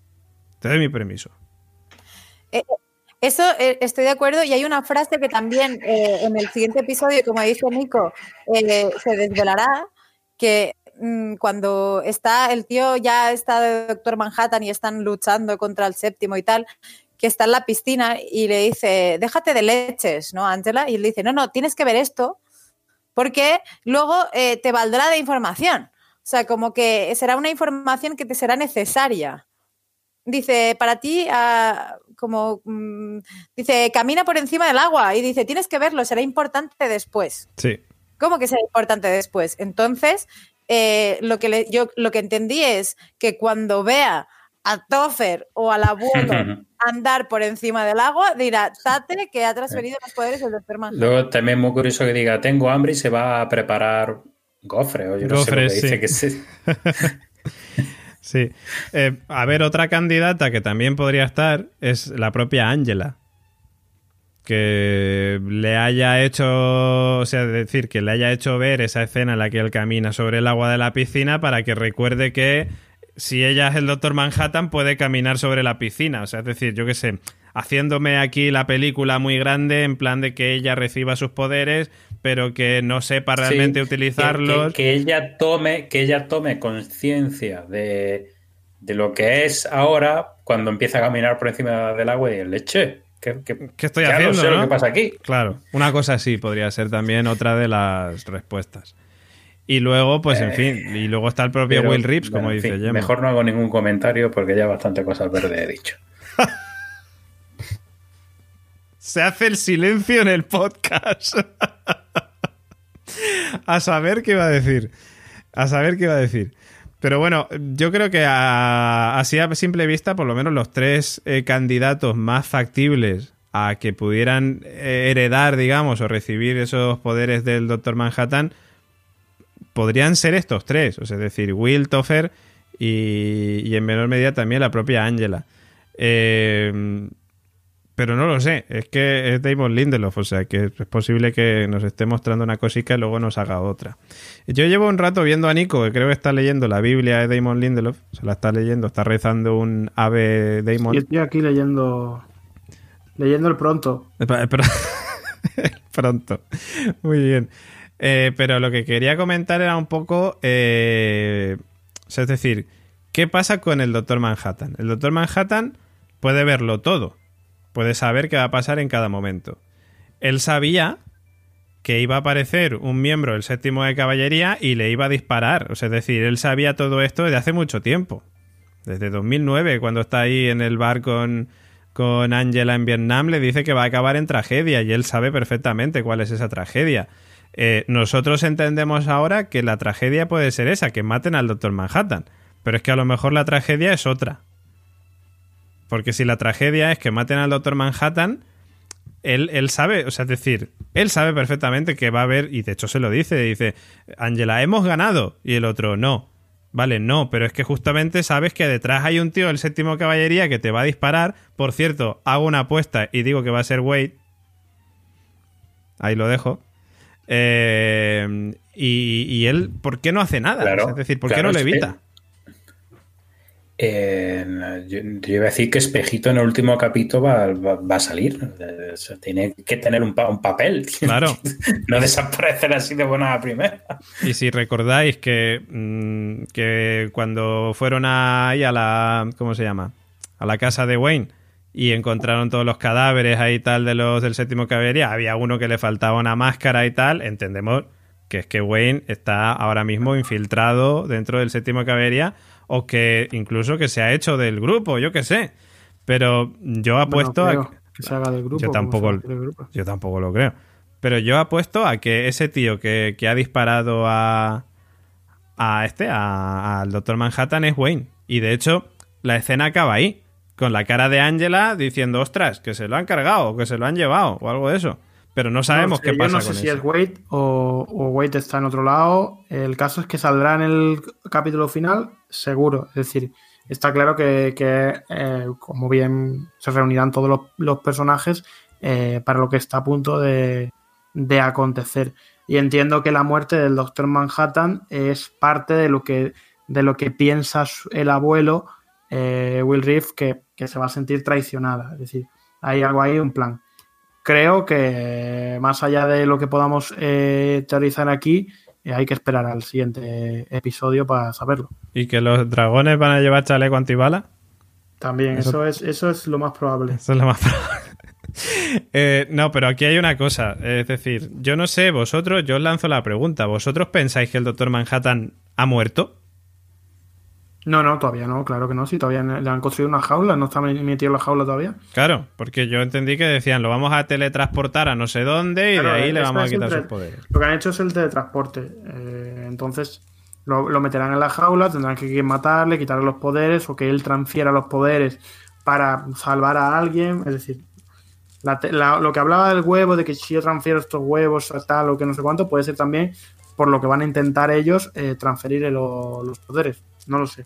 Y ahí entra, esto entra en juego, en juego también ahí, eh, la necesidad del senador King de que eh, Lori Blake entrara en toda esta investigación. Porque si os acordáis, es el propio senador King el que va a buscar a Lori Blake para decirle que está pasando el caso del asesinato de Jude Crawford y que, eh, y como comentamos, le promete como que va a poder, eh, si llega presidente, va a poder sacar de la cárcel a Búho Nocturno. O sea, es decir, en el siguiente capítulo, mm, lo más seguro, o sea, lo más normal, y va a pasar, yo creo, aquí sí que me la juego, es que el Doctor Manhattan y Lori Blake, su exnovia, se van a volver a encontrar. Sí, sí, eso va a pasar. Claro. Lo que sí está confirmado por Damon Lindelof es que no, apa- no aparecerá Búho Nocturno. Pero la verdad que tal como están las cosas, ahora mismo nos da un poco igual que aparezca o no aparezca, porque realmente no está metido en esta trama. O sea, es decir, mm, por más que podríamos decir, hostia, pues mola que salga búho nocturno, sí, pero, pero no. ¿Pero para qué? ¿Pero para qué? Eh, no sé, pero sí, lo que sí que está claro es que, que la propia Blake va a ser importante a la hora de lo que pase o lo que tenga planeado el séptimo de caballería con el Doctor Manhattan, que el Doctor Manhattan y Lori se van a encontrar, que eh, yo creo que eh, Pity, que la gente Pity, mm, vestido de señor lubricante, va a tratar de rescatar, ayudar a Lori Blake. Eh, y ahí es va, a ser cuando descubramos su identidad y que Wade también va a aparecer. Bueno, en fin, muchas cosas. Eh, se- eh, Nico, decías que lo último que te quedaba era. Hombre, yo voy a hablar, obviamente, de esta secuencia post-créditos, ya que estamos acabando este, este penúltimo revisionado de- del capítulo, es hablar de la, de la escena post-crédito, de cómo él está leyendo el, el libro este, Folk Dancing, que ya, ya, ya lo vimos, es decir, en el Capi er- era la, la mujer de la granja que lo estaba leyendo, es, está escrito por Matt eh, Chi, que es el mismo que escribió Blackfriars, en esta, en esta, esta ficción que se estaba metida dentro de, del cómic de Watchmen. Y más allá de esta conversación, que como es que, ya la hemos comentado antes Gemma, Gemma y yo, eh, de digamos de, que no, no- ahí no, en el Edén no lo necesitan, sino que él quiere volver para ocuparse, digamos, de sus criaturas, como él, él pro- propiamente designa a, a los que pueblan la tierra. Eh, Ozymandias recibe una nueva tarta de cumpleaños, eh, confirmándonos lo que decía eh, Gemma en los inicios, que esto es año tras año, tras año, tras año, son siete años, pero en esta tarta de cumpleaños, digamos, de aniversario, por decirlo mejor, eh, hay una herradura. Una herradura que a él le hace muy, muy, muy feliz. No sabemos si por la locura o porque con esa herradura tiene un plan o esa es una manera de decirle vas a salir de aquí. Pero está claro que esa herradura eh, la rechazó en uno de sus aniversarios. Es decir, no recuerdo si el, el segundo. En, el, eh, en dos ocasiones. En el primer aniversario, Ah, vale. o sea, es decir, la primera vez que sale Adrian Bate, ya nos están enseñando la herradura. O sea, le cantan el. porque es un muchacho excelente. Y, y para cortar la tarta, el señor Phillips le da una herradura. Que le dice Bate, no, no, eh, me estás dando una herradura, dame algo para cortar esto. Y luego más adelante, no sé si te acuerdas, en esa. Eh, en el capítulo en el que vemos que Adrian Bates saca a los bebés del, lago y tal, eh, cuando le lleva a los nuevos señor Phillips y, y a, ahí a su salón, están todos los cadáveres de los anteriores, que dice Adrian Bates, he tenido una mala noche, y entre esas cosas se encuentra también la herradura y dice, "Mm, ¿dónde está? Esto ahora no lo necesito. Y lo dice además Y dos en- veces, dice, la- ahora no lo necesito, como si fuera algo... Y en la representación de teatro, cuando hace la emulación del Doctor Manhattan, eh, uno de los personajes también la saca y le dice, la sacas demasiado pronto. Y corta la acción diciéndole que la saca demasiado pronto. ¿Demasiado pronto? ¿Para qué? Ya. Ya, porque ahora mismo... Hay algo que no hemos visto. Claro. A ver, la escena que estaba describiendo Nico acaba con eh, Ozymandias sacando esa herradura y utilizándola como para rascar ahí en el suelo de, de la cárcel, ¿no? Donde está él metido. Es decir, ¿va a, va a salir rascando con, con eso? O, o sea, simplemente lo que necesita es eso. A mí, a mí lo que me vino a la cabeza es en muchas películas de fantasía y demás se dibuja una puerta con una tiza o lo, lo- que sea y se abre un portal ahí en donde se ha dibujado. A mí me dio esta sensación de que estaba como dibujando como su salida, o sea, una especie de, de, que lo que ahí va a dibujar se va a abrir como un portal por el que va a poder salir, o yo qué sé. A mí me dio esa sensación, seguramente será otra cosa. Pero yo cuando lo estaba viendo tuve esa sensación de que es dibujando, porque estaba dibujando así como un cuadrado, me dio también la sensación. Y lo primero que me vino a la cabeza fue, fue eso. Eh, no sé en qué película o en qué sitio he visto yo algo parecido, que empiezan a dibujar y eso se transforma en una puerta o similar. No sé si irán por ahí los tiros. No lo sé, no lo sé. De hecho, está claro que lo que... Sí que, lo, que lo que da a entender parece como si, se hubiera vuelto un poco eh, majara, pero está claro que no va por ahí los tiros y que esa herradura, eh, como bien ha contado Gemma antes, eh, iba a jugar un papel fundamental. Acordaros que además él tiene un caballo, ese caballo blanco de que hablábamos en el primer podcast, que llevaba el, nombre del caballo de, de, de Alejandro Magno, ¿puede ser? Sí. No recuerdo el nombre, pero, pero, me suena y, que Y que también hablábamos del tema de los caballos de la, del apocalipsis, los jinetes de la, del apocalipsis. Es decir, hay algo ahí en esa herradura que va a jugar un papel importante o fundamental en su huida o algo parecido. Lo que dice José Luis de una tiza en el suelo, oye, pues puede ser, porque realmente con una herradura hacer un túnel eh, va a tardar no sé, tres años, que es lo que le faltan por salir. Isidoro decía por el chat, nuestro Patreon, dice, se va a tirar rascando con eso cuatro años hasta que salga. Me a saber. Y, yo eh, me, surgió una duda que no es, no es muy relevante, pero eh, en el momento en que eh, el Adán le trae esa herradura dentro de la tarta escondida, pensé, igual que habíamos visto, primero la rechaza, en el primer episodio, en el segundo, en el tercero, le dice, no, es demasiado pronto. El doctor Manhattan en este episodio hace hincapié en que tienen mm, capacidades superiores, es decir, que pueden aprender y como luego nos demuestra el tío, tiene sentimientos. Entonces, eh, a lo largo de su cautiverio voluntario, eh, Adrian Bates también habrá maquinado un plan para que fuera el momento determinado porque hago coincidir fechas. Eh, si el séptimo aniversario fuera el último aniversario que pasa y cuando hubo la explosión fuera en 2016, ¿no? Serían estos siete años, sería el mismo año de la Noche Blanca. ¿La Noche Blanca no fue en 2015? 2016. 2016 que, me parecen dos hechos muy random, que no, no les veo conexión, pero en cronología, si, si en el siguiente episodio no pasara un octavo aniversario, hubieran llegado el mismo año. Y, mi pregunta es, ¿él no estaba esperando algún momento clave para que se la dieran? O que quizás esa sea su, bueno, claro, momento clave en el aspecto de eh, pues igual que Daniel Faraday decía, mi constante es Damon Hume, Hume eh, que si él necesitara en algún momento escapar de allí, su herramienta para escapar sería la herradura, ¿no? A eso te, te refieres.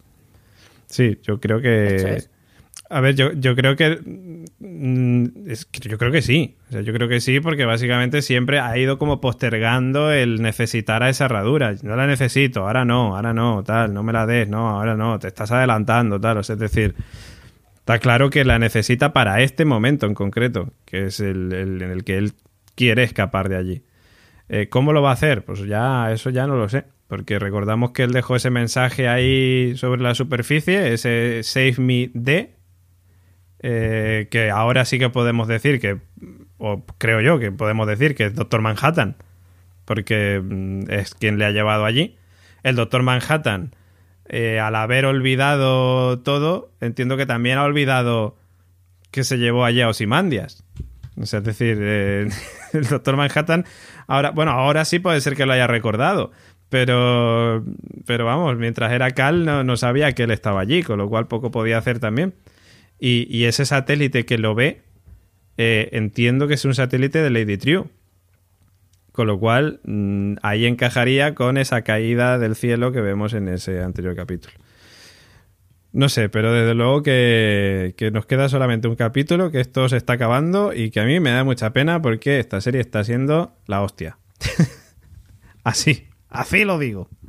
Y nos queda uno. Es decir, ya con uno acabamos eh, y a ver qué nos depara. Y va a ser muy bonito también.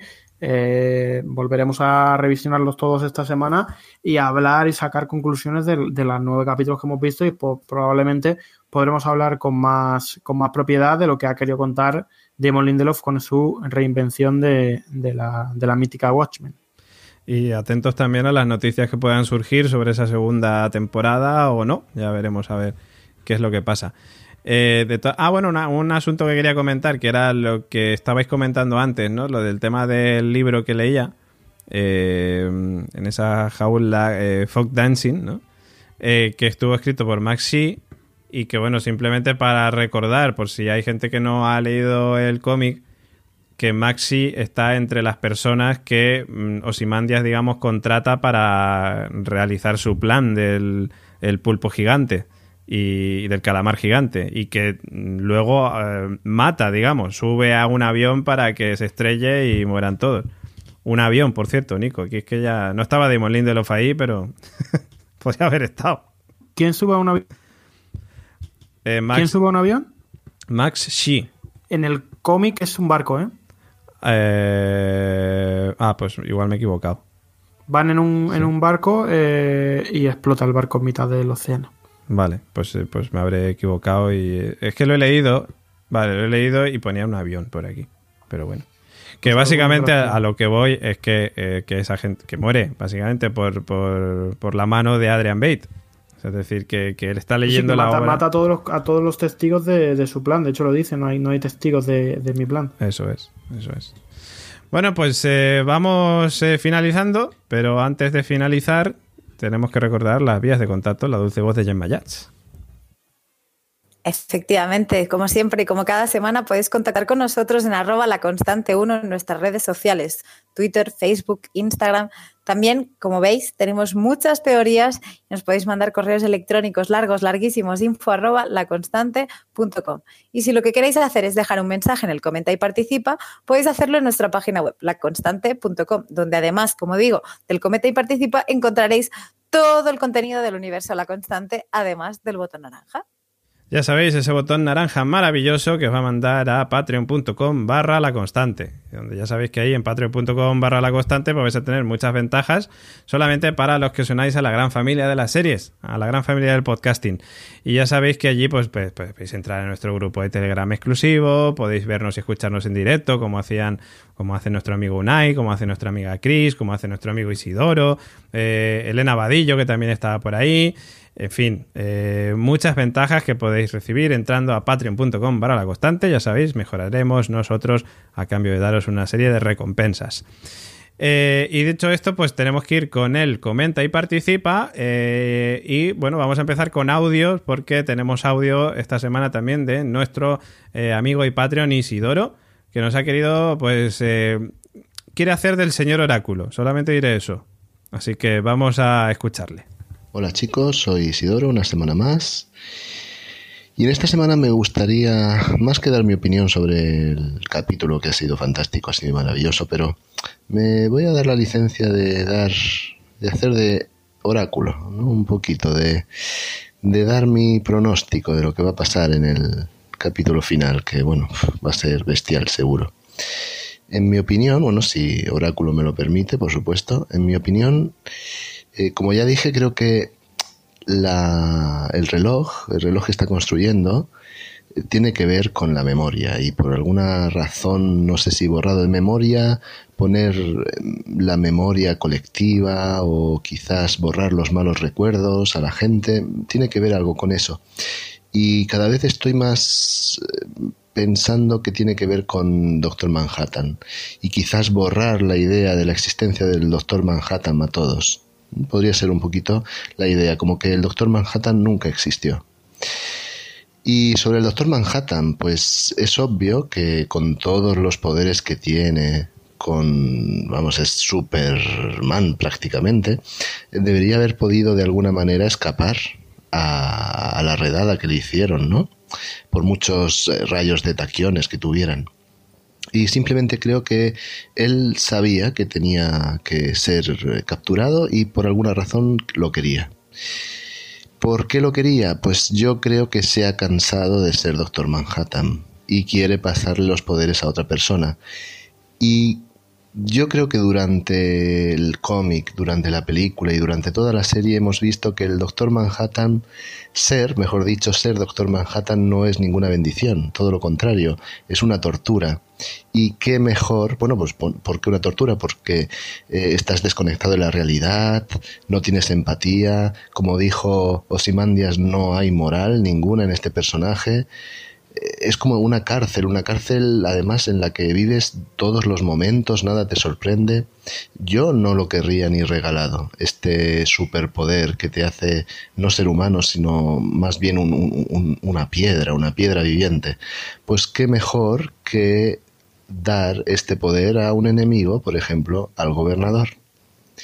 Y por supuesto, cuando el gobernador se convierta en el Doctor Manhattan, se va a olvidar de todas estas mierdas supremacistas y racistas, porque el Doctor Manhattan está por encima de todo eso. Así que le va a salir el tiro por la culata, se va a volver Doctor Manhattan, pero va a seguir siendo la misma persona, el mismo ser que le da igual la humanidad y que va a ir a construir vidas y tonterías al resto del universo.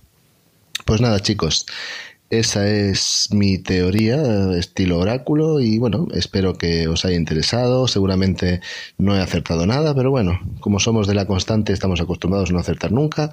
Así que nos vemos chicos en otro lado y hasta luego.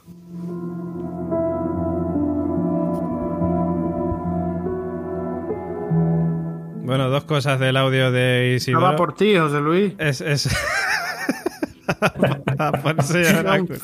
pero vamos. ha tumbado. Grandísimo. Y bueno, por otro lado, una teoría interesante, desde luego. Hombre, bastante, ¿eh? de hecho, eh, de lo mejor de dos horas y media de podcast hemos dicho chorradas porque de repente esto dices, hostia puta. Es decir, eh, qué bien pensado, qué bien hilado. La verdad, lo del tema de borrar la, de las mentes la existencia de, del doctor Manhattan. Realmente sería la solución. ¿Qué fue antes, el huevo y la gallina? Bueno, si no hay huevo ni gallina, pues te quitas el problema. Te quitas el problema. Claro, sí, sí, no, sería interesante. Y luego, bueno, decir que lo del senador, cuando he dicho gobernador, me ha asustado, pensaba que estábamos en The Walking Dead de repente y digo, ostras, estupendo todo, aquí hacemos un crossover. Pero no, sí, sí, senador King. Eh, muy interesante, desde luego. Es que mola un montón esa teoría. Vamos, si saliera, si pasara, no, me disgustaría para nada. Me, gustaría bastante. Sería bastante guay. Bueno, eh, después de agradecerle a nuestro amigo Isidoro ese maravilloso comentario, audio comentario que nos ha mandado, vamos a leer los comentarios que nos mandan nuestros queridos amigos. A nuestro comente participa, como decía antes, nuestra amiga Gemma Yats en laconstante.com. Y el primero de ellos es de nuestro amigo Ángel Pito que, bueno, pues lo leo. Dice, lo de un dios entra al bar tiene doble significado. Vale, sí, es lo que decíamos al principio del podcast. Sobre todo desde que el niño Osterman se encerró en el armario y fue testigo de algo sorprendente. Y antes de Ángela ya pudo comprobarlo con Lori. Estará contento el oráculo, el oráculo, ha puesto lo hace con cachondeo, ya lo hizo la semana pasada. Ya, ya con cachondeo, ya, ¿eh? Con el, oráculo, yo, esto es muy bueno, ¿eh? eh le, han perdido el respeto ya. El oráculo. Desde el patinazo. Esto ya, ¿esto qué es? Desde el patinazo. Yo os digo una cosa, como este, eh, como ese muchacho se deprima más, es que no estáis viendo, la apostado algo que no tal, pero lleno botellas ahí, ¿eh? Pues, eh, pues eso, que dice, estará contento el oráculo con el final postcréditos del Bait y su particular tomatina de Buñol. Me ha gustado este capítulo. Yo tampoco he entendido. Me ha gustado este capítulo, aunque a estas alturas ya no se les pueda causar, eh, acusar perdón, de ser predecibles. No queda tiempo para ir de crípticos. Ahora esperar por dónde va la finalísima. A ver qué papel juega Lady True, el elefante, si vuelve a aparecer Osimandia, si el pitufo ha muerto de verdad, o si Angela puede desbaratar los planes de la caballería. Pues ahí teníamos ese comentario de Ángel Pito. Muchas gracias, caballero, amigo y Patreon. Vamos con el siguiente Gemma de nuestra amiga Bepita. No, no vamos con el siguiente Gemma ya vamos al siguiente señor oráculo de nuestra amiga Bepita. Pues Bepita nos dice que ni una neurona que le ha quedado en su sitio. Casi todo encajado, pero no he acertado ni media. Pues así estamos nosotros. Eh, pues muchas gracias, Pepita, también amiga y Patreon. Y por último, Nico Frasquet, ¿qué nos dice nuestra amiga Cris Albalá? Cristina, eh, o sea, Pues, Cristina Cris y Al- Patreon también. Chris Albala nos pone, ¿qué tal chiques? Capitulazo. Al fin casi todas las respuestas. Me ha gustado ver la historia contada a lo Doctor Manhattan según hilaba sus pensamientos en la primera conversación con Angela. Ozymandias está en Europa porque él quiso y fue mi Doctor Manhattan quien lo llevó. Eh, sabía quién era Cal menos él. La historia de Cal y Angela me gustó y me la creo. Lo peor, darnos cuenta de que ella lo empezó todo preguntando a su abuelo por Jude Crawford con muchas ganas de escucharos y de ver el final de esta serie que estoy disfrutando mucho. Saludos constantes, en especial a Nico Frasquet. Ah, bien. Son mentiras, son Hay mentiras. comentario de Mimi también. Hay un, no, hay un comentario aquí que dice: eh, Por favor, que en el siguiente podcast hable más Nico Frasquet. Y lo firma José Luis Román. No sabemos quién es. ¿Quién será? Algún fan que tengo por ahí. algún fan, tenemos un fan por ahí, Nico. Eso, eso es así. Bueno, pues esos serán los comentarios. eh, en fin, y ahora pues lo que vamos a hacer va a ser de- despedirnos ya, irnos De a todos la... modos, Sí. habíais prometido en iBox a, a alguien que le ibais a dar el crédito. Es verdad, una- a Steven Soto Ávila. que ya que nos comenta el pobre siempre, Sí, es verdad, a Steven Soto Ávila, le que robamos las ideas. estoy buscando, estoy buscando ahora mismo el comentario eh, que, que nos dejó eh, y lo sigo buscando. Tú busca Y, y, aquí voy, eh, pues, pues buscándolo, básicamente, porque hay un montón de comentarios y ahora mismo pues me cuesta mucho encontrarlo. Pero Algunos mejores que otros. eh, efectivamente, algunos mejores que otros. Eh, ah, vale. La, dice Steven Soto Ávila, me copiaron la idea de que Lady Triu es la hija del comediante y no me dieron el crédito. Así cualquiera acierta.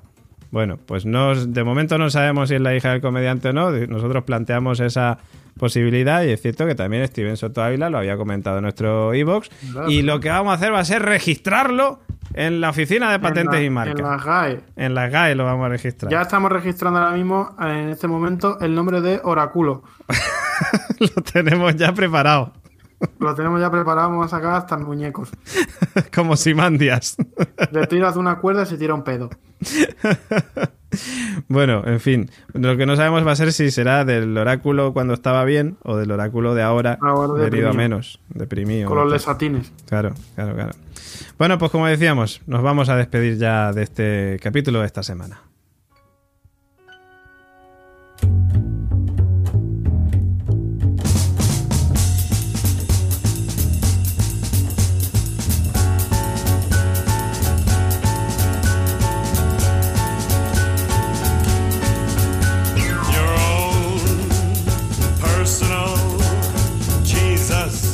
Y como de nuestro Jesús personal, ¿no? como dice esta canción, de Personal Jesus, nuestro Dios eh, Doctor Manhattan, nos despedimos hasta la semana que viene ya con el último capítulo de Watchmen, que vamos a ver qué nos depara. Nos despedimos de nuestros queridos compañeros, señor Oráculo, caballero, bueno, señor José Luis, hasta la semana que viene. La semana que viene ya saldremos de dudas, Eso es. de todo. Tendremos respuestas, espero. Pues hasta la semana que viene también nos despedimos de nuestra querida Gemma Yats.